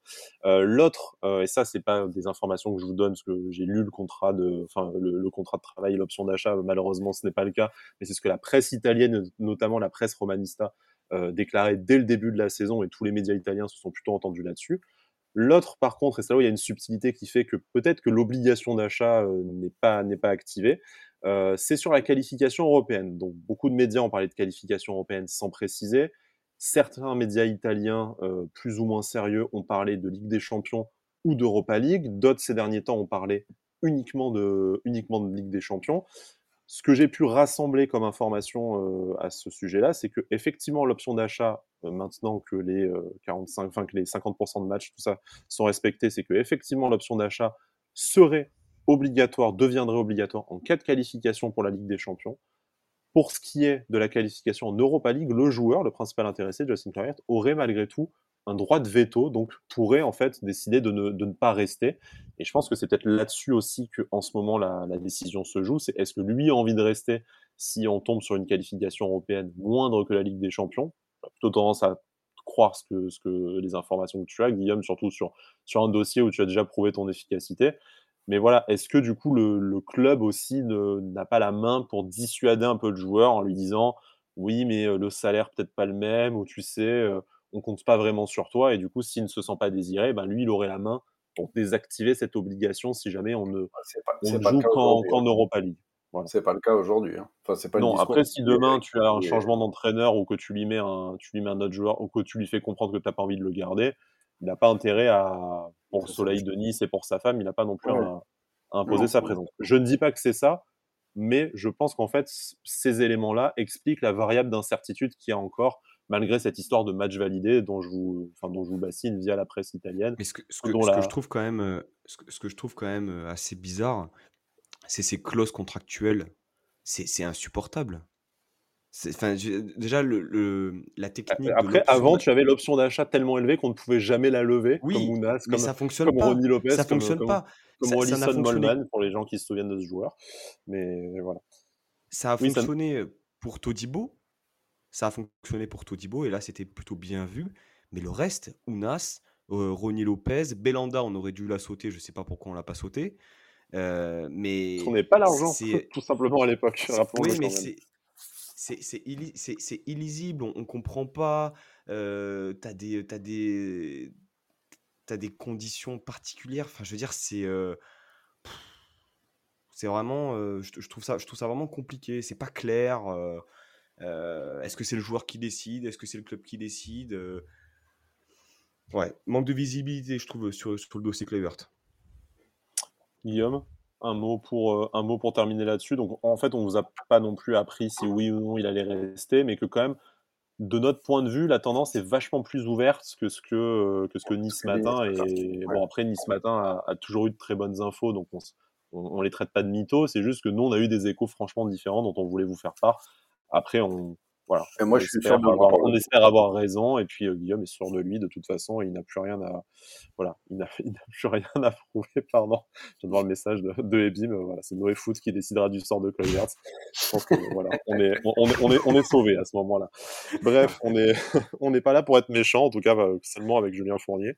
Euh, donc, je vous propose de. J'ai cru lire une info, d'ailleurs, euh, passée, comme quoi Noé Foot allait remplacer Fournier. Voilà, il s'est proposé en tout cas. Et ben écoutez, euh, moi je. Ebim, c'est une info Ebim apparemment. Voilà, je, je propose moi de qu'on s'associe à cette initiative et que voilà, s'ils ont besoin de supporters pour piloter la pour piloter la gestion d'un club euh, plusieurs euh, plusieurs dizaines, centaines de fois millionnaire, il n'y a pas de problème. Nous aussi, on est chaud. Voilà, s'il y, a les y a maintien des tickets resto, moi je viens. Bref, tout ça pour dire, euh, c'était un peu le gros, le gros morceau. Je, vais continuer parce que Pancho a un peu commencé sur, sur les avant-postes aussi, sur le dossier Calvin Steng, parce que c'est Nice Matin qui, dans un autre article, un des nombreux, nombreux articles sur la situation de l'OGC Nice, euh, parlait euh, de la situation de Calvin Steng. Tout simplement, cette phrase laconique, bon, qui est un peu sujette à, interprétation. Peut-être est-ce que c'est pour cette saison, est-ce que c'est pour toujours? Le staff au Nice ne compterait plus sur Calvin Stengs malgré un contrat qui court jusqu'en 2026. Alors, à votre avis, est-ce que Calvin Stengs est poubellisé par, euh, par Christophe Galtier, par, euh, par son staff? Est-ce que dans ce cas-là, ce serait une décision compréhensible? Ou est-ce que, en fait, euh, c'est une rédaction un peu malheureuse, on va dire, de, de Nice Matin et qu'en fait, ils sont dépités par Calvin Stengs cette saison, comme de nombreux supporters, mais qu'il aurait encore une chance pour la saison prochaine. Bah, Moi, je, malheureusement, je pense la première solution et j'espère la seconde. Je ne sais pas euh, comment vous positionnez. Galtier a plus envie de faire d'efforts du tout avec des joueurs qu'il n'a pas envie de conserver, et ce qui explique aussi euh, ce que sort Nice ce matin, parce qu'il semble sortir des infos du côté Galtier là depuis deux jours. C'est, ce serait dommage, je pense, euh, et il faudrait. Euh, enfin, moi, je pense que la meilleure solution, ce serait de le prêter la saison prochaine et pas de le vendre. Mm. Je sais pas si euh, ce que vous en pensez, quoi. Ce serait vraiment. Attention au prêt, parce qu'on a quand même grillé des carrières comme ça aussi. Mais effectivement, il faut lui donner du temps de jeu. Donc, soit, il a, soit on renforce suffisamment les ailes et en fait, Calvin Stengs peut devenir un espèce de super sub dans la dernière demi-heure pour que petit à petit, en cours de saison, il ait du temps de jeu en ayant moins de pression de, de, résultats. Dans l'axe, si on change de système tactique, mais bon, ça, Pancho, va falloir s'y faire au bout d'un moment quand même. Hein. Ça fait un an qu'on joue en 4-4-2. Euh, je, je suis pas sûr que. Bon. Euh, malheureusement, hein, c'est sûr qu'un 4-2-3-1 avec euh, Stengs en numéro non, 10, même, on, en, même, on en rêve tous. Hein. Même, même, dans un 4-4-2, pour remplacer manière un peu d'un 9,5 derrière l'attaquant, c'est possible aussi, hein, si tu veux garder ce 4-4-2 absolument. Je, je suis pas sûr que Galtier joue comme ça, mais oui, effectivement, footballistiquement, ce serait possible et même, et même enviable, je, je pense. Mais qu'est-ce que voilà, moi le prêt, j'ai un peu peur que ce soit difficile de trouver un club qui soit d'un échelon suffisant pour que ce soit intéressant, tu vois, de ne pas le renvoyer aux Pays-Bas ou euh, par exemple, ouais, à Lausanne, effectivement. Je rigole. mais est-ce que vraiment. Euh, que vraiment c'est bouché pour lui là? Moi, je reste un peu sur cette solution de dire euh, si jamais tu renforces suffisamment euh, tes, côtés, il peut apporter quelque chose dans la dernière demi-heure et gratter du temps de jeu et s'habituer au championnat de façon un peu plus progressive avec un peu moins de pression que là en lui disant bah, de toute façon tes plus gros transferts de l'été, euh, mec, euh, si t'es titulaire et tu nous fais gagner les matchs.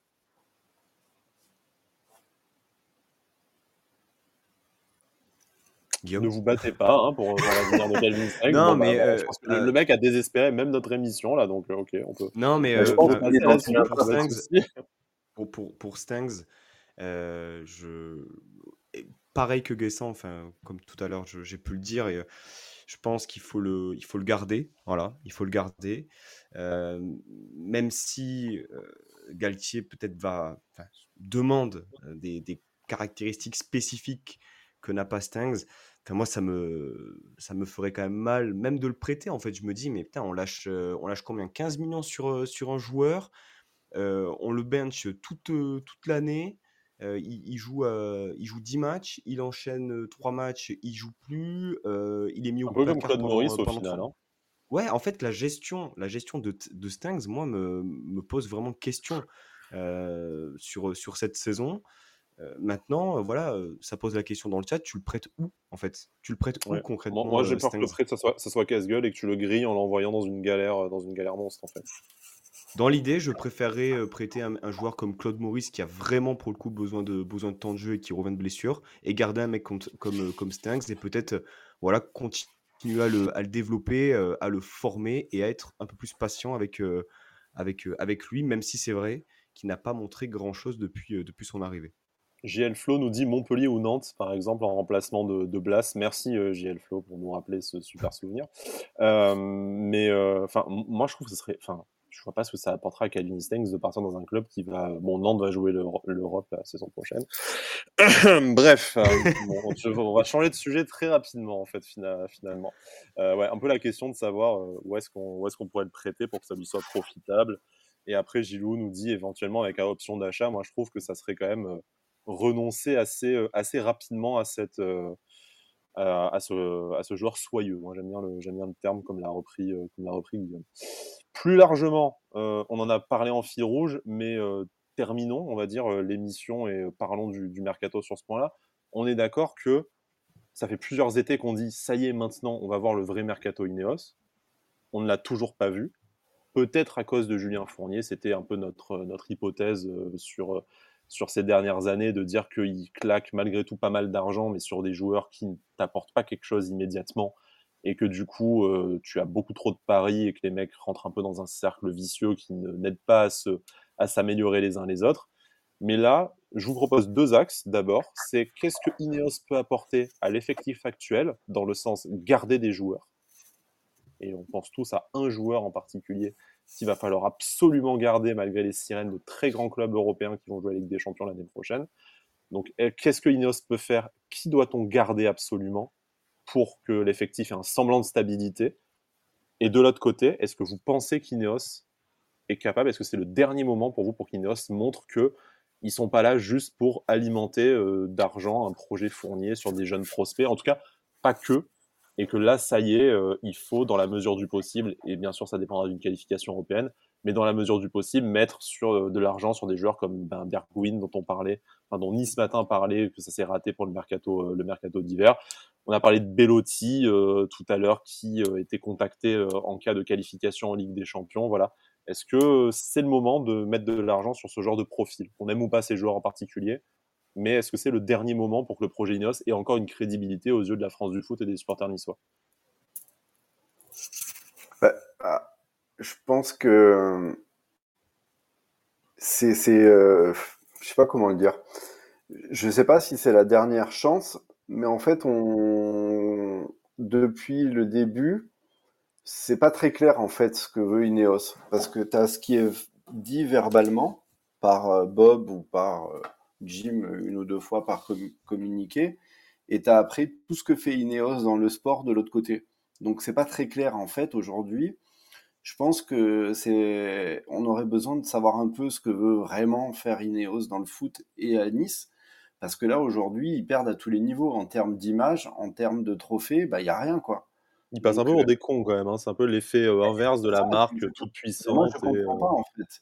Parce que là, ils perdent sur tous les tableaux. En termes d'image, ils, bah, ils, passent un peu pour des losers qui sont un peu frileux dans le sport le plus pratiqué au monde. Et puis, tu sais pas s'ils veulent des trophées comme euh, ce soit avec le cyclisme, la Formule 1 et tout, bah, il va falloir investir. Aujourd'hui, c'est pas clair. Donc, moi, aujourd'hui, j'arrive pas vraiment à comprendre. Pourtant, j'étais emballé tout le temps, mais j'arrive pas à comprendre ce que fait Ineos à Nice. C'est pas clair. C'est soit de la demi-mesure, et alors là, c'est incompréhensible, soit, euh, je sais pas en fait. Alors d'autant plus que cette question, on se la pose un peu à chaque mercato, même si on ne peut pas le nier, les sommes investies sur le marché des transferts par l'OGC sont supérieures à l'époque avant, euh, avant Ineos, donc on est malgré tout un acteur puissant sur le marché. Après, on peut critiquer le choix des joueurs, leur réussite, tout ça, et ça on l'a fait longtemps dans la première partie de, de, l'émission.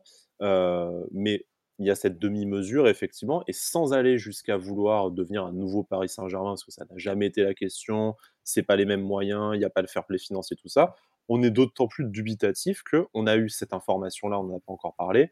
Euh, Jim Ratcliffe a essayé de racheter euh, Chelsea en mettant 5 milliards sur la table. Je veux dire, avec 10% de cette somme-là, on serait comme des oufs. Je veux dire, s'il investit 10% de, de, cette somme-là dans l'OGC Nice, tu peux claquer la Ligue 1 si, euh, si, si, les choses sont bien faites, et tu peux devenir un club à la stature européenne. Donc en fait, je te dis, est-ce que lui-même n'aurait pas, euh, c'est une question volontairement un peu provoque, mais est-ce que lui-même n'aurait pas en fait abandonné, euh, n'aurait pas abandonné l'idée de, faire de l'OGC le navire, euh, le navire amiral de sa flotte et chercherait le moyen, bah, soit de gérer ça comme un peu sa danseuse parce qu'il habite à côté, il est content de venir au stade, tout ça. D'ailleurs, s'il peut arrêter de venir au stade, vu qu'on perd à chaque fois, c'est sympa aussi, Jim.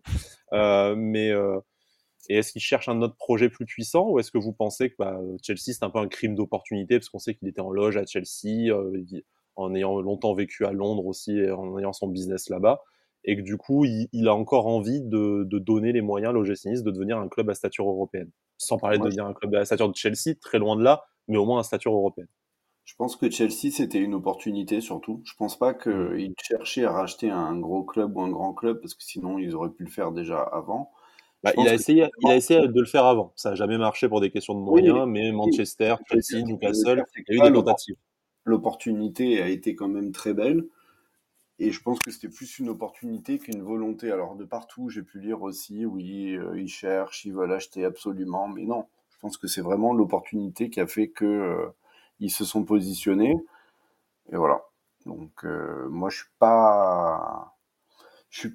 Enfin, je sais pas je, vu que j'arrive pas trop à comprendre ce qu'ils veulent faire ici, je sais pas comment me positionner aussi par rapport à cette info parce qu'en fait, je le vois vraiment comme une opportunité, mais je vois pas, je vois pas ce qu'ils font avec nous ici. En fait, c'est quoi le, c'est quoi le propos? En fait, c'est quoi le projet? On est toujours un peu dubitatif sur le projet. alors, ils, mettent de l'argent. On sait que a priori le club, même s'il y a un rachat de Chelsea, bon, ça, ne sera pas le cas, mais d'un club d'une stature au-dessus de Nice, on ne dit pas qu'on va devenir Lausanne, très loin de là. Après, ce qui se passe à Lausanne pose aussi d'autres questions naturellement, mais bon, peut-être davantage sur la gestion euh, sportive de, Julien Fournier. Mais en fait, on, se pose encore la question. On sait qu'ils sont sérieux. On a vu des beaux joueurs, des belles sommes investies. Toutes les histoires n'ont pas fonctionné. Je pense notamment à Casper Dolberg, mais les mecs nous ont pas, enfin, c'est pas Chienny et compagnie, nous ont pas vendu un truc qui n'est jamais arrivé. Ça arrive mais tu as l'impression qu'ils ne se donnent pas vraiment les moyens, ni financièrement, ni sportivement. Enfin, tu disais cette espèce d'entre-deux qui pose question, et est-ce qu'on supporterait, c'est un bien grand mot, mais est-ce qu'on comprendrait encore un mercato dans l'entre-deux l'été prochain, ou est-ce qu'on se dirait, bon, en fait, Inos, c'est ça, ils, mettent un peu de moyens, mais pas trop pour se faire plaisir, et euh, si ça va, ça va, et si ça va pas, ça va pas? Je pense pas. Je je pense vraiment que, Chelsea, de toute façon, avant le rachat de Nice, c'était, euh, voilà, comme, euh, comme ça a été dit dans le chat, euh, il y avait eu cette, cette envie voilà, de, racheter, de racheter Chelsea. Donc, c'est une volonté qui, dure quand même depuis, depuis plusieurs années. pour en revenir à, à l'OGC Nice, il est évident que dès lors que tu identifies certaines défaillances dans ton collectif, dans ton, dans ton jeu, il faut que tu passes une vitesse supérieure, au même titre que de changer le board et de mettre des personnes, euh, euh, je vais pas dire plus compétente, mais c'est pas une affaire de compétence, mais peut-être une affaire de peut-être de stature, de, et puis de de proportionnalité par rapport, par rapport à l'ambition du projet. Et bien derrière, il te faut des joueurs, des joueurs confirmés et si tu veux des joueurs confirmés, bah, forcément ça coûte un peu plus cher.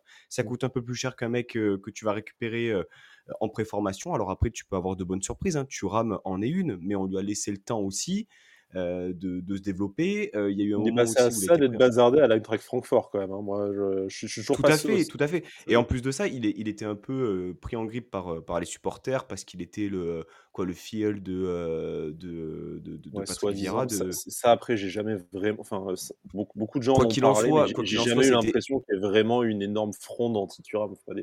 Enfin bon. oui, mais il y a eu un Et moment que quand Hassan où Camara notamment en a parlé, ça m'a semblé un peu hors sol, mais bon bref. Ça a cristallisé pendant un certain temps, je pense, les Mmh. supporters et puis il faut toujours un un bouc émissaire, lorsque, émissaire, lorsque la saison est est un peu compliquée. Mais non, moi je suis assez confiant. Alors c'est vrai que c'est pas très visible ce qui est fait, depuis, depuis le départ, mais je suis assez confiant dans le sens où dès lors que tu, que tu récupères, que que tu récupères Galtier, beh, tu donnes un nouvel élan à ton projet et si tu veux mener ce ça pas projet à ça a pas bien suivi sur le terrain, c'est pour ça que Galtier est en train de capoter d'ailleurs. Voilà, tout à fait, mais finalement, c'est un an. C'est un an de plus Oui, oui. pour Ineos, mais c'est un an version, version Galtier. Donc moi, je suis malgré tout assez, assez optimiste, mais là, ce ce mercato-là, il est primordial. Il est absolument primordial. C'est-à-dire que là, c'est terminé. On veut des joueurs confirmés, des joueurs qui, qui connaissent le championnat, avec une mentalité justement qui, heu, qui, puisse, voilà, s'intégrer dans le dans le club assez, assez facilement, un peu comme un Bouka. Il joue 5 matchs dans l'année, le mec, il est, il est il est Bah, hyper bien voilà, intégré, enfin transi transition toute trouvée, parlons parce que du coup on est s'est beaucoup étendu sur la première partie de la question, mais sur la deuxième, qu'est-ce que vous attendez d'Ineos sur ce mercato? On on a parlé des arrivées, heu, là en creux, voilà des des joueurs, heu, avec des gros salaires, des au moins un joueur confirmé par, par ligne. Après on fera un peu poste par poste, heu, qui on garde, qui on garde pas éventuellement pour clôturer cette, émission. N'hésitez pas à poser des questions sur, sur le chat, vous aimez beaucoup nos références variétés françaises, je j'en conviens. Heu, voilà, Arcona06 qui nous demande notamment si on n'était pas sur le rachat d'un club portugais avec Ineos, effectivement, mais c'est voilà, ça revient souvent, mais pas plus d'informations et pas plus d'évolution là-dessus. Hem, est-ce que pour, voilà, est-ce que pour vous, il y a quand même des joueurs essentiels à garder pour ce pour ce futur, heu, pour pour l'année prochaine? Et si oui, heu, qui est, heu, qui est non enfin, voilà, qui est intransférable et qui l'est, si belle offre? je peux me lancer. Vas-y. Je vais te lancer très simplement, Khéphren Thuram, c'est intransférable? Oui, bah, Thuram, heu, tu mets Thuram, tu mets, tu mets Todibo, tu gardes forcément Dante parce que tu l'as tu l'as prolongé un an, Delors. dans l'effectif Delors, heu, Rosario, heu, Lemina, heu, tu gardes, Kluivert, on en a on en a déjà parlé. Gouiri, je pense que dans l'état actuel des choses, si pas, même même si tu le vends, tu vas peut-être, pas le vendre aussi cher que si tu avais pu le vendre, plus tôt donc je pense que même pour lui, ce serait peut-être mieux de faire une troisième saison chez nous, faire une saison confirmée et, et, euh, et ne pas connaître de trou d'air de, de 15 matchs comme il fait actuellement. Euh, voilà, après, euh, Todibo, gardes, tu gardes Thuram, Delors qui font l'unanimité. Mmh. Rosario, assez souvent cité également. Bar, Bar, tu le gardes, mais pour, euh, pour être doublure. Pour être doublure. ouais. Euh, après, se pose la Alors, est-ce question que, de, est-ce que, je- de, de, est-ce que, de est-ce que je Benitez. peux, est-ce que je peux vous faire croquer mon petit bonbon parce qu'on parle de Melvin Barr Donc du coup, ça, ça, ça inclut un autre joueur qui est concurrent à son poste, euh, à son poste et qui, euh, qui est prêté avec option d'achat euh, par l'Olympique de Marseille. Donc je parle de, je parle naturellement de Jordan Amavi. Et ben jusqu'à il y a très très peu de temps, donc bon, euh, je sais pas si ça a changé ces derniers, ces derniers jours tout ça, mais jusqu'à il y a très peu de temps, euh, quand on propose un latéral gauche au club, on, on, leur, on répond, euh, on attend de voir la fin de saison de Jordan Amavi pour se décider. Oh Donc non. moi déjà là je suis très inquiet, mais là où je suis encore plus inquiet, c'est qu'en fait, euh, non seulement il y a l'espoir que Jordan Amavi fasse une bonne fin de saison, là ça me semble déjà compliqué, il y a aussi un espoir qui, est, euh, qui, qui a le nom de Fournier partout, c'est qu'en fait, pour se débarrasser de sa masse salariale, Marseille accepte de le lâcher gratuitement. Et ça, c'est la meilleure qualité pour un joueur pour fournir. Voilà, donc euh,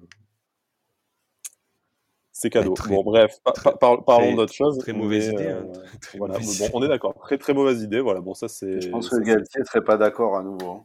Voilà, ça D'ailleurs, il le fait même plus jouer. Hein. Non, non, mais en même temps, euh, c'est une Enfin voilà, ça a été euh, quatre matchs très bons et au final, euh, au final non. Voilà, donc bon, Barre sur le banc avec un meilleur joueur que Jordan vie devant lui. je dirais la même chose du côté de Jordan Lotomba, Youssef Attal à vendre s'il y a un pigeon pour mettre 10 millions dessus on signe tout de suite. Et euh, Jordan Lotomba, vous garderez, vous, euh, les gars? Moi, non. Bah, bah, du coup, tu te débarrasses de tes deux latéraux. Enfin, tu as, déjà as déjà 14 ailiers, 7 numéros 9 à recruter. Tu, te tu recrutes 3 latéraux. disons, que, disons que l'avantage de Lotomba, mais la seule raison pour laquelle, euh, à mon sens, on pourrait le garder, c'est le fait qu'il soit polyvalent. Mmh. c'est le fait qu'il puisse dépanner aussi à gauche. Sinon, dans le niveau de performance, moi, l'Otomba, euh, je suis désolé, Alric, hein, je sais qu'il aime, il aime beaucoup l'Otomba, mais c'est plus possible. Moi, je trouve pas, je trouve pas ça déconnant dans la rotation. Je veux dire, c'est pas, c'est pas Patrick ah, mais des ambitions. ouais, enfin, Guillaume, c'est quoi tes ambitions l'année prochaine? Tu vas pas jouer avec des champions déjà si tu, je sais rien. l'Europe. Si, tu... déjà tu recrutes un très bon latéral droit et un très bon latéral gauche, moi, je trouve que tu pars pas non plus perdant si jamais dans la, dans la rotation de l'effectif, tu as Lotomba et Tabar. Tu vois, je préfère dire que tu gardes les doublures limitées comme Bar et comme Lotomba, mais tu mets vraiment de l'argent sur le titulaire et vraiment de l'argent sur les postes où tu personne, genre les ailiers, tu vois, plutôt que de te dire, bah, de toute façon, tu as mmh. une enveloppe de 50 ou 80 millions et au lieu de la diviser en 6 joueurs, tu la divises en 9. Quoi. Et du coup, bah, tu vas avoir des joueurs un peu merdiques. Il y a bon, Nissar 064 sur Lotomba qui dit il est un QI football négatif. Ah, Alric, va se charger de le, de le, de le, finir. T'as le petit Mendy qui va pas tarder à arriver aussi. Ouais, peut-être. Euh, Est-ce qu'on peut vraiment euh, miser sur le centre de formation euh, actuel au club? Je pense qu'il y a deux, trois joueurs. Je pense que chez les jeunes, il y a deux, trois joueurs qui ont, à terme, c'est à moyen terme peut-être, leur place pour être dans la rotation, clairement. Je pense qu'il y en a deux, trois qui, qui sont pas mauvais. Est-ce que pour, les, euh, pour le milieu de terrain, il n'y a pas grand-chose à toucher? J'ai envie de dire Rosario Lemina, euh, Thuram, ça va, ça va rester. Schneiderlin, contractuellement, ça semble compliqué qu'il parte. Donc, mmh s'il y a un départ de Boudaoui ou de Schneiderlin, peut-être adjoindre un, jeune joueur, mais tu as déjà tes trois, euh, déjà tes trois titulaires qui vont se, qui vont se partager le poste. Est-ce que ça vous semble cohérent? Il y a Sako qui est en fin de contrat cet été aussi. Ah, enfin Charissan qui va partir il était temps quand même, parce que ce mec est toujours au club, effectivement, rappelons, le Et aux avant-postes, euh, je vous propose de conclure un peu l'émission là-dessus, même si voilà, s'il y a une question sur le chat, on y, on y répondra très volontiers. Euh, est-ce que voilà, Dacunia, Claude Maurice, euh, Stengs, on en a un peu parlé, Chloé Vert aussi. Euh, qu'est-ce qu'on fait de, tous ces joueurs? Est-ce qu'on les intègre dans la rotation? que j'ai pas compris son départ, donc euh, j'aurais. C'est lui qui a demandé davantage de temps de jeu et en plus, euh, pour le coup, un prêt qui est bénéfique pour lui à, Clermont. C'est pas, le seul à l'avoir demandé, donc pourquoi c'est le seul à l'avoir obtenu? Enfin bref. Bah, c'est peut-être le seul à avoir trouvé un club dont il voulait, contrairement à Claude Maurice qui a un peu boudé les rares clubs qui voulaient de lui et qui se retrouve dans une situation extrêmement compliquée aujourd'hui. le retour de, de, l'enfant prodige Alexis aussi. Ouais. FC Trouillet, effectivement, même si euh, peut-être que son club, euh, qui est bonne, bien parti pour monter en Ligue 1, voudra le, voudra le, voudra le garder. Mais enfin voilà, beaucoup, en fait, au final, beaucoup de, beaucoup de dossiers en suspens, euh, messieurs. voilà, on a 6, 7, 8 joueurs à recruter, 6, 7, 8 joueurs à faire partir. Est-ce que c'est pas ça aussi peut-être le principal axe d'amélioration qu'on attend d'Ineos, d'avoir, d'avoir un effectif assez stable? Réaliser ponctuellement des grosses ventes comme Guiri, même si euh, je pense que ce sera peut-être compliqué cet été, on, terminera l'émission là-dessus, mais est-ce que c'est pas ça le principal axe d'amélioration que peut proposer Ineos, c'est-à-dire d'arrêter en fait de repartir d'une feuille quasiment blanche tous les étés et que en fait l'objectif qu'on doit atteindre, c'est que à terme on puisse être performant en ne recrutant que 2-3 joueurs d'une année sur l'autre pour remplacer mmh. un gros départ ou pour faire une, ou pour, euh, ou pour renforcer un secteur de jeu en, en, particulier, plutôt qu'à chaque fois de dire on va claquer 80 millions dans 8 joueurs, mmh. on va vendre 30 mmh. millions 8 joueurs, et euh, voilà, on aura fait plein d'opérations, mais euh, tout, est à, tout est à réécrire. Mais c'est exactement, pour le coup, le, le projet du LOSC. Hein. Quand Galtier récupère Lille, il s'appuie quand même sur, sur, des, sur une base forte. Ça vend PP pour ensuite réinvestir dans des joueurs bon, tu avais du Renato Sanchez, des hommes de base. et ce qui a fait aussi la force de Lille, c'est cette continuité-là. Donc oui, oui, il faut absolument, il faut absolument une, continuité. Et c'est avec cette continuité-là qu'on aura du succès. Après, sur les joueurs, enfin, je, souhaiterais quand même qu'on aborde le. Enfin, tu, tu, en as vite fait parler, mais Boudaoui. Boudaoui, pour moi, c'est dehors. C'est un joueur qui stagne énormément depuis qu'il est, enfin depuis un certain temps. On ne sait pas exactement ce qu'il est capable de faire. Il alterne le bon, le moins bon. Un coup il est blessé, un coup il n'est pas blessé. Mais, effectivement, si tu veux construire un collectif et quelque chose de, performant, il te faut des joueurs confirmés et fiables, surtout fiables. Il y a une info qui vient de sortir. Lyon suit attentivement euh, Galtier. Ce qui se passe avec Galtier à Nice. Tu m'étonnes, et c'est Fabien notamment qui nous dit sur le chat, on le remercie. Il y a de nombreux clubs étrangers aussi qui se positionnent dessus. Bon, en échange, Galtier boss. Après, je pense que ça trouverait quelques preneurs sur la Côte d'Azur. Peut-être pas dans cette émission, mais je sais que certains l'appelleraient de, l'appellerai de leur vœu. Euh, messieurs, je vous propose petit à petit de, conclure cette, euh, cette, émission. Je ne sais pas, euh, parce que j'ai un peu, un peu monitoré le programme jusque-là, mais il y a peut-être des sujets dont vous vouliez parler qu'on n'a pas, qu'on pas eu la chance, la chance d'évoquer jusque-là. Guillaume? Moi, ça, je pense qu'on a fait un bon tour d'horizon déjà. Donc, euh, je pense pas. Presque deux heures et demie d'émission quand même. Si on avait euh, ne serait-ce qu'effleuré le sujet, on n'aurait pas été très bon. Je, je pense. Pancho, est-ce qu'il y a un sujet en particulier dont tu souhaiterais, euh, souhaiterais parler? Je consulte mes petites notes et non, non, tout a été évoqué, donc, donc ça va. Ok. Alors, terminons cette émission. Je vous propose qu'on tienne maximum 10 minutes pour finir à 2h30 d'émission. Une émission que vous retrouverez en podcast, hein, que ce soit en vidéo sur notre chaîne YouTube, sur la chaîne YouTube de Pancho ou des formats podcast habituels, de toute façon sur de Avantinissa, sur Apple Podcast, sur Spotify, tout ça. Donc si jamais vous êtes venu en cours d'émission, vous pourrez vous faire le replay euh, du début jusqu'au match de, de mercredi. Et justement, terminons bah, on va dire, on a beaucoup parlé du futur, l'OGC Nice, mais, euh, mais assez peu de l'actualité. Il reste encore trois matchs, quand même, malgré tout, euh, messieurs. On est extrêmement déçus par cette finale de Coupe de France euh, qu'on espérait ramener à la maison, mais malheureusement, ça ne s'est pas fait. Mais il reste trois matchs pour aller, pour aller jouer l'Europe. Tout n'est pas perdu. La, la, Ligue des Champions, ça sera peut-être compliqué, mais l'Europa League, c'est encore largement, largement accessible. Il y a ce premier match face à Saint-Etienne mercredi, puis encore la une nouvelle réception avec Lille samedi 21h. Est-ce que pour vous, très simplement, une partie de l'avenir de l'OGC Nice, j'aime bien le drama, hein, vous à me connaître, mais en tout cas, est-ce que voilà l'avenir européen de l'OGC Nice se joue là, dans la, dans la semaine, entre aujourd'hui, 23h, euh, et euh, samedi, 23h Clairement. Clairement, clairement, clairement. Je pense que ça se joue même euh, avant, enfin mercredi, tu, tu fais pas, tu fais un résultat autre qu'une victoire et c'est foutu quoi. Bon, après, tu passerais quand même devant Strasbourg cinquième au classement, donc avec un match nul, tu peux te, tu, mm. restes dans la course pour la cinquième place, même si c'est pas très, euh, je te l'accorde, c'est pas très bandant, mais on, doit prendre minimum 7 points en tout cas sur, sur ces trois dernières rencontres pour, pour terminer dans le top 4, dans le top 5. Ouais. Je sais pas. Ok. Pancho, est-ce que. Il y a, y a un monde. Euh, il y, a, y, a, un monde où effectivement tu, tu perds la Coupe de France. Alors c'est déjà le cas, il n'était pas européen à la fin de saison. Tu finis euh, sixième. On a rigolé, on a rigolé comme la ça. La place à laquelle tu es aujourd'hui, hein, sixième. Hein, euh, ouais, ouais, c'est ça. mais euh, je crois qu'il y a Lens qui est derrière, qui revient derrière aussi. Il y a Lens qui est deux derrière nous, donc septième, c'est pas impossible non plus, effectivement. Puis bon, il y a Lyon qui est euh, qui est huitième et qui a 5 points de nous. non, je, suis Enfin, c'est effectivement là, on a, on a plus que le, on a plus que le championnat à jouer. Il reste trois matchs. Il faut les terminer en trombe.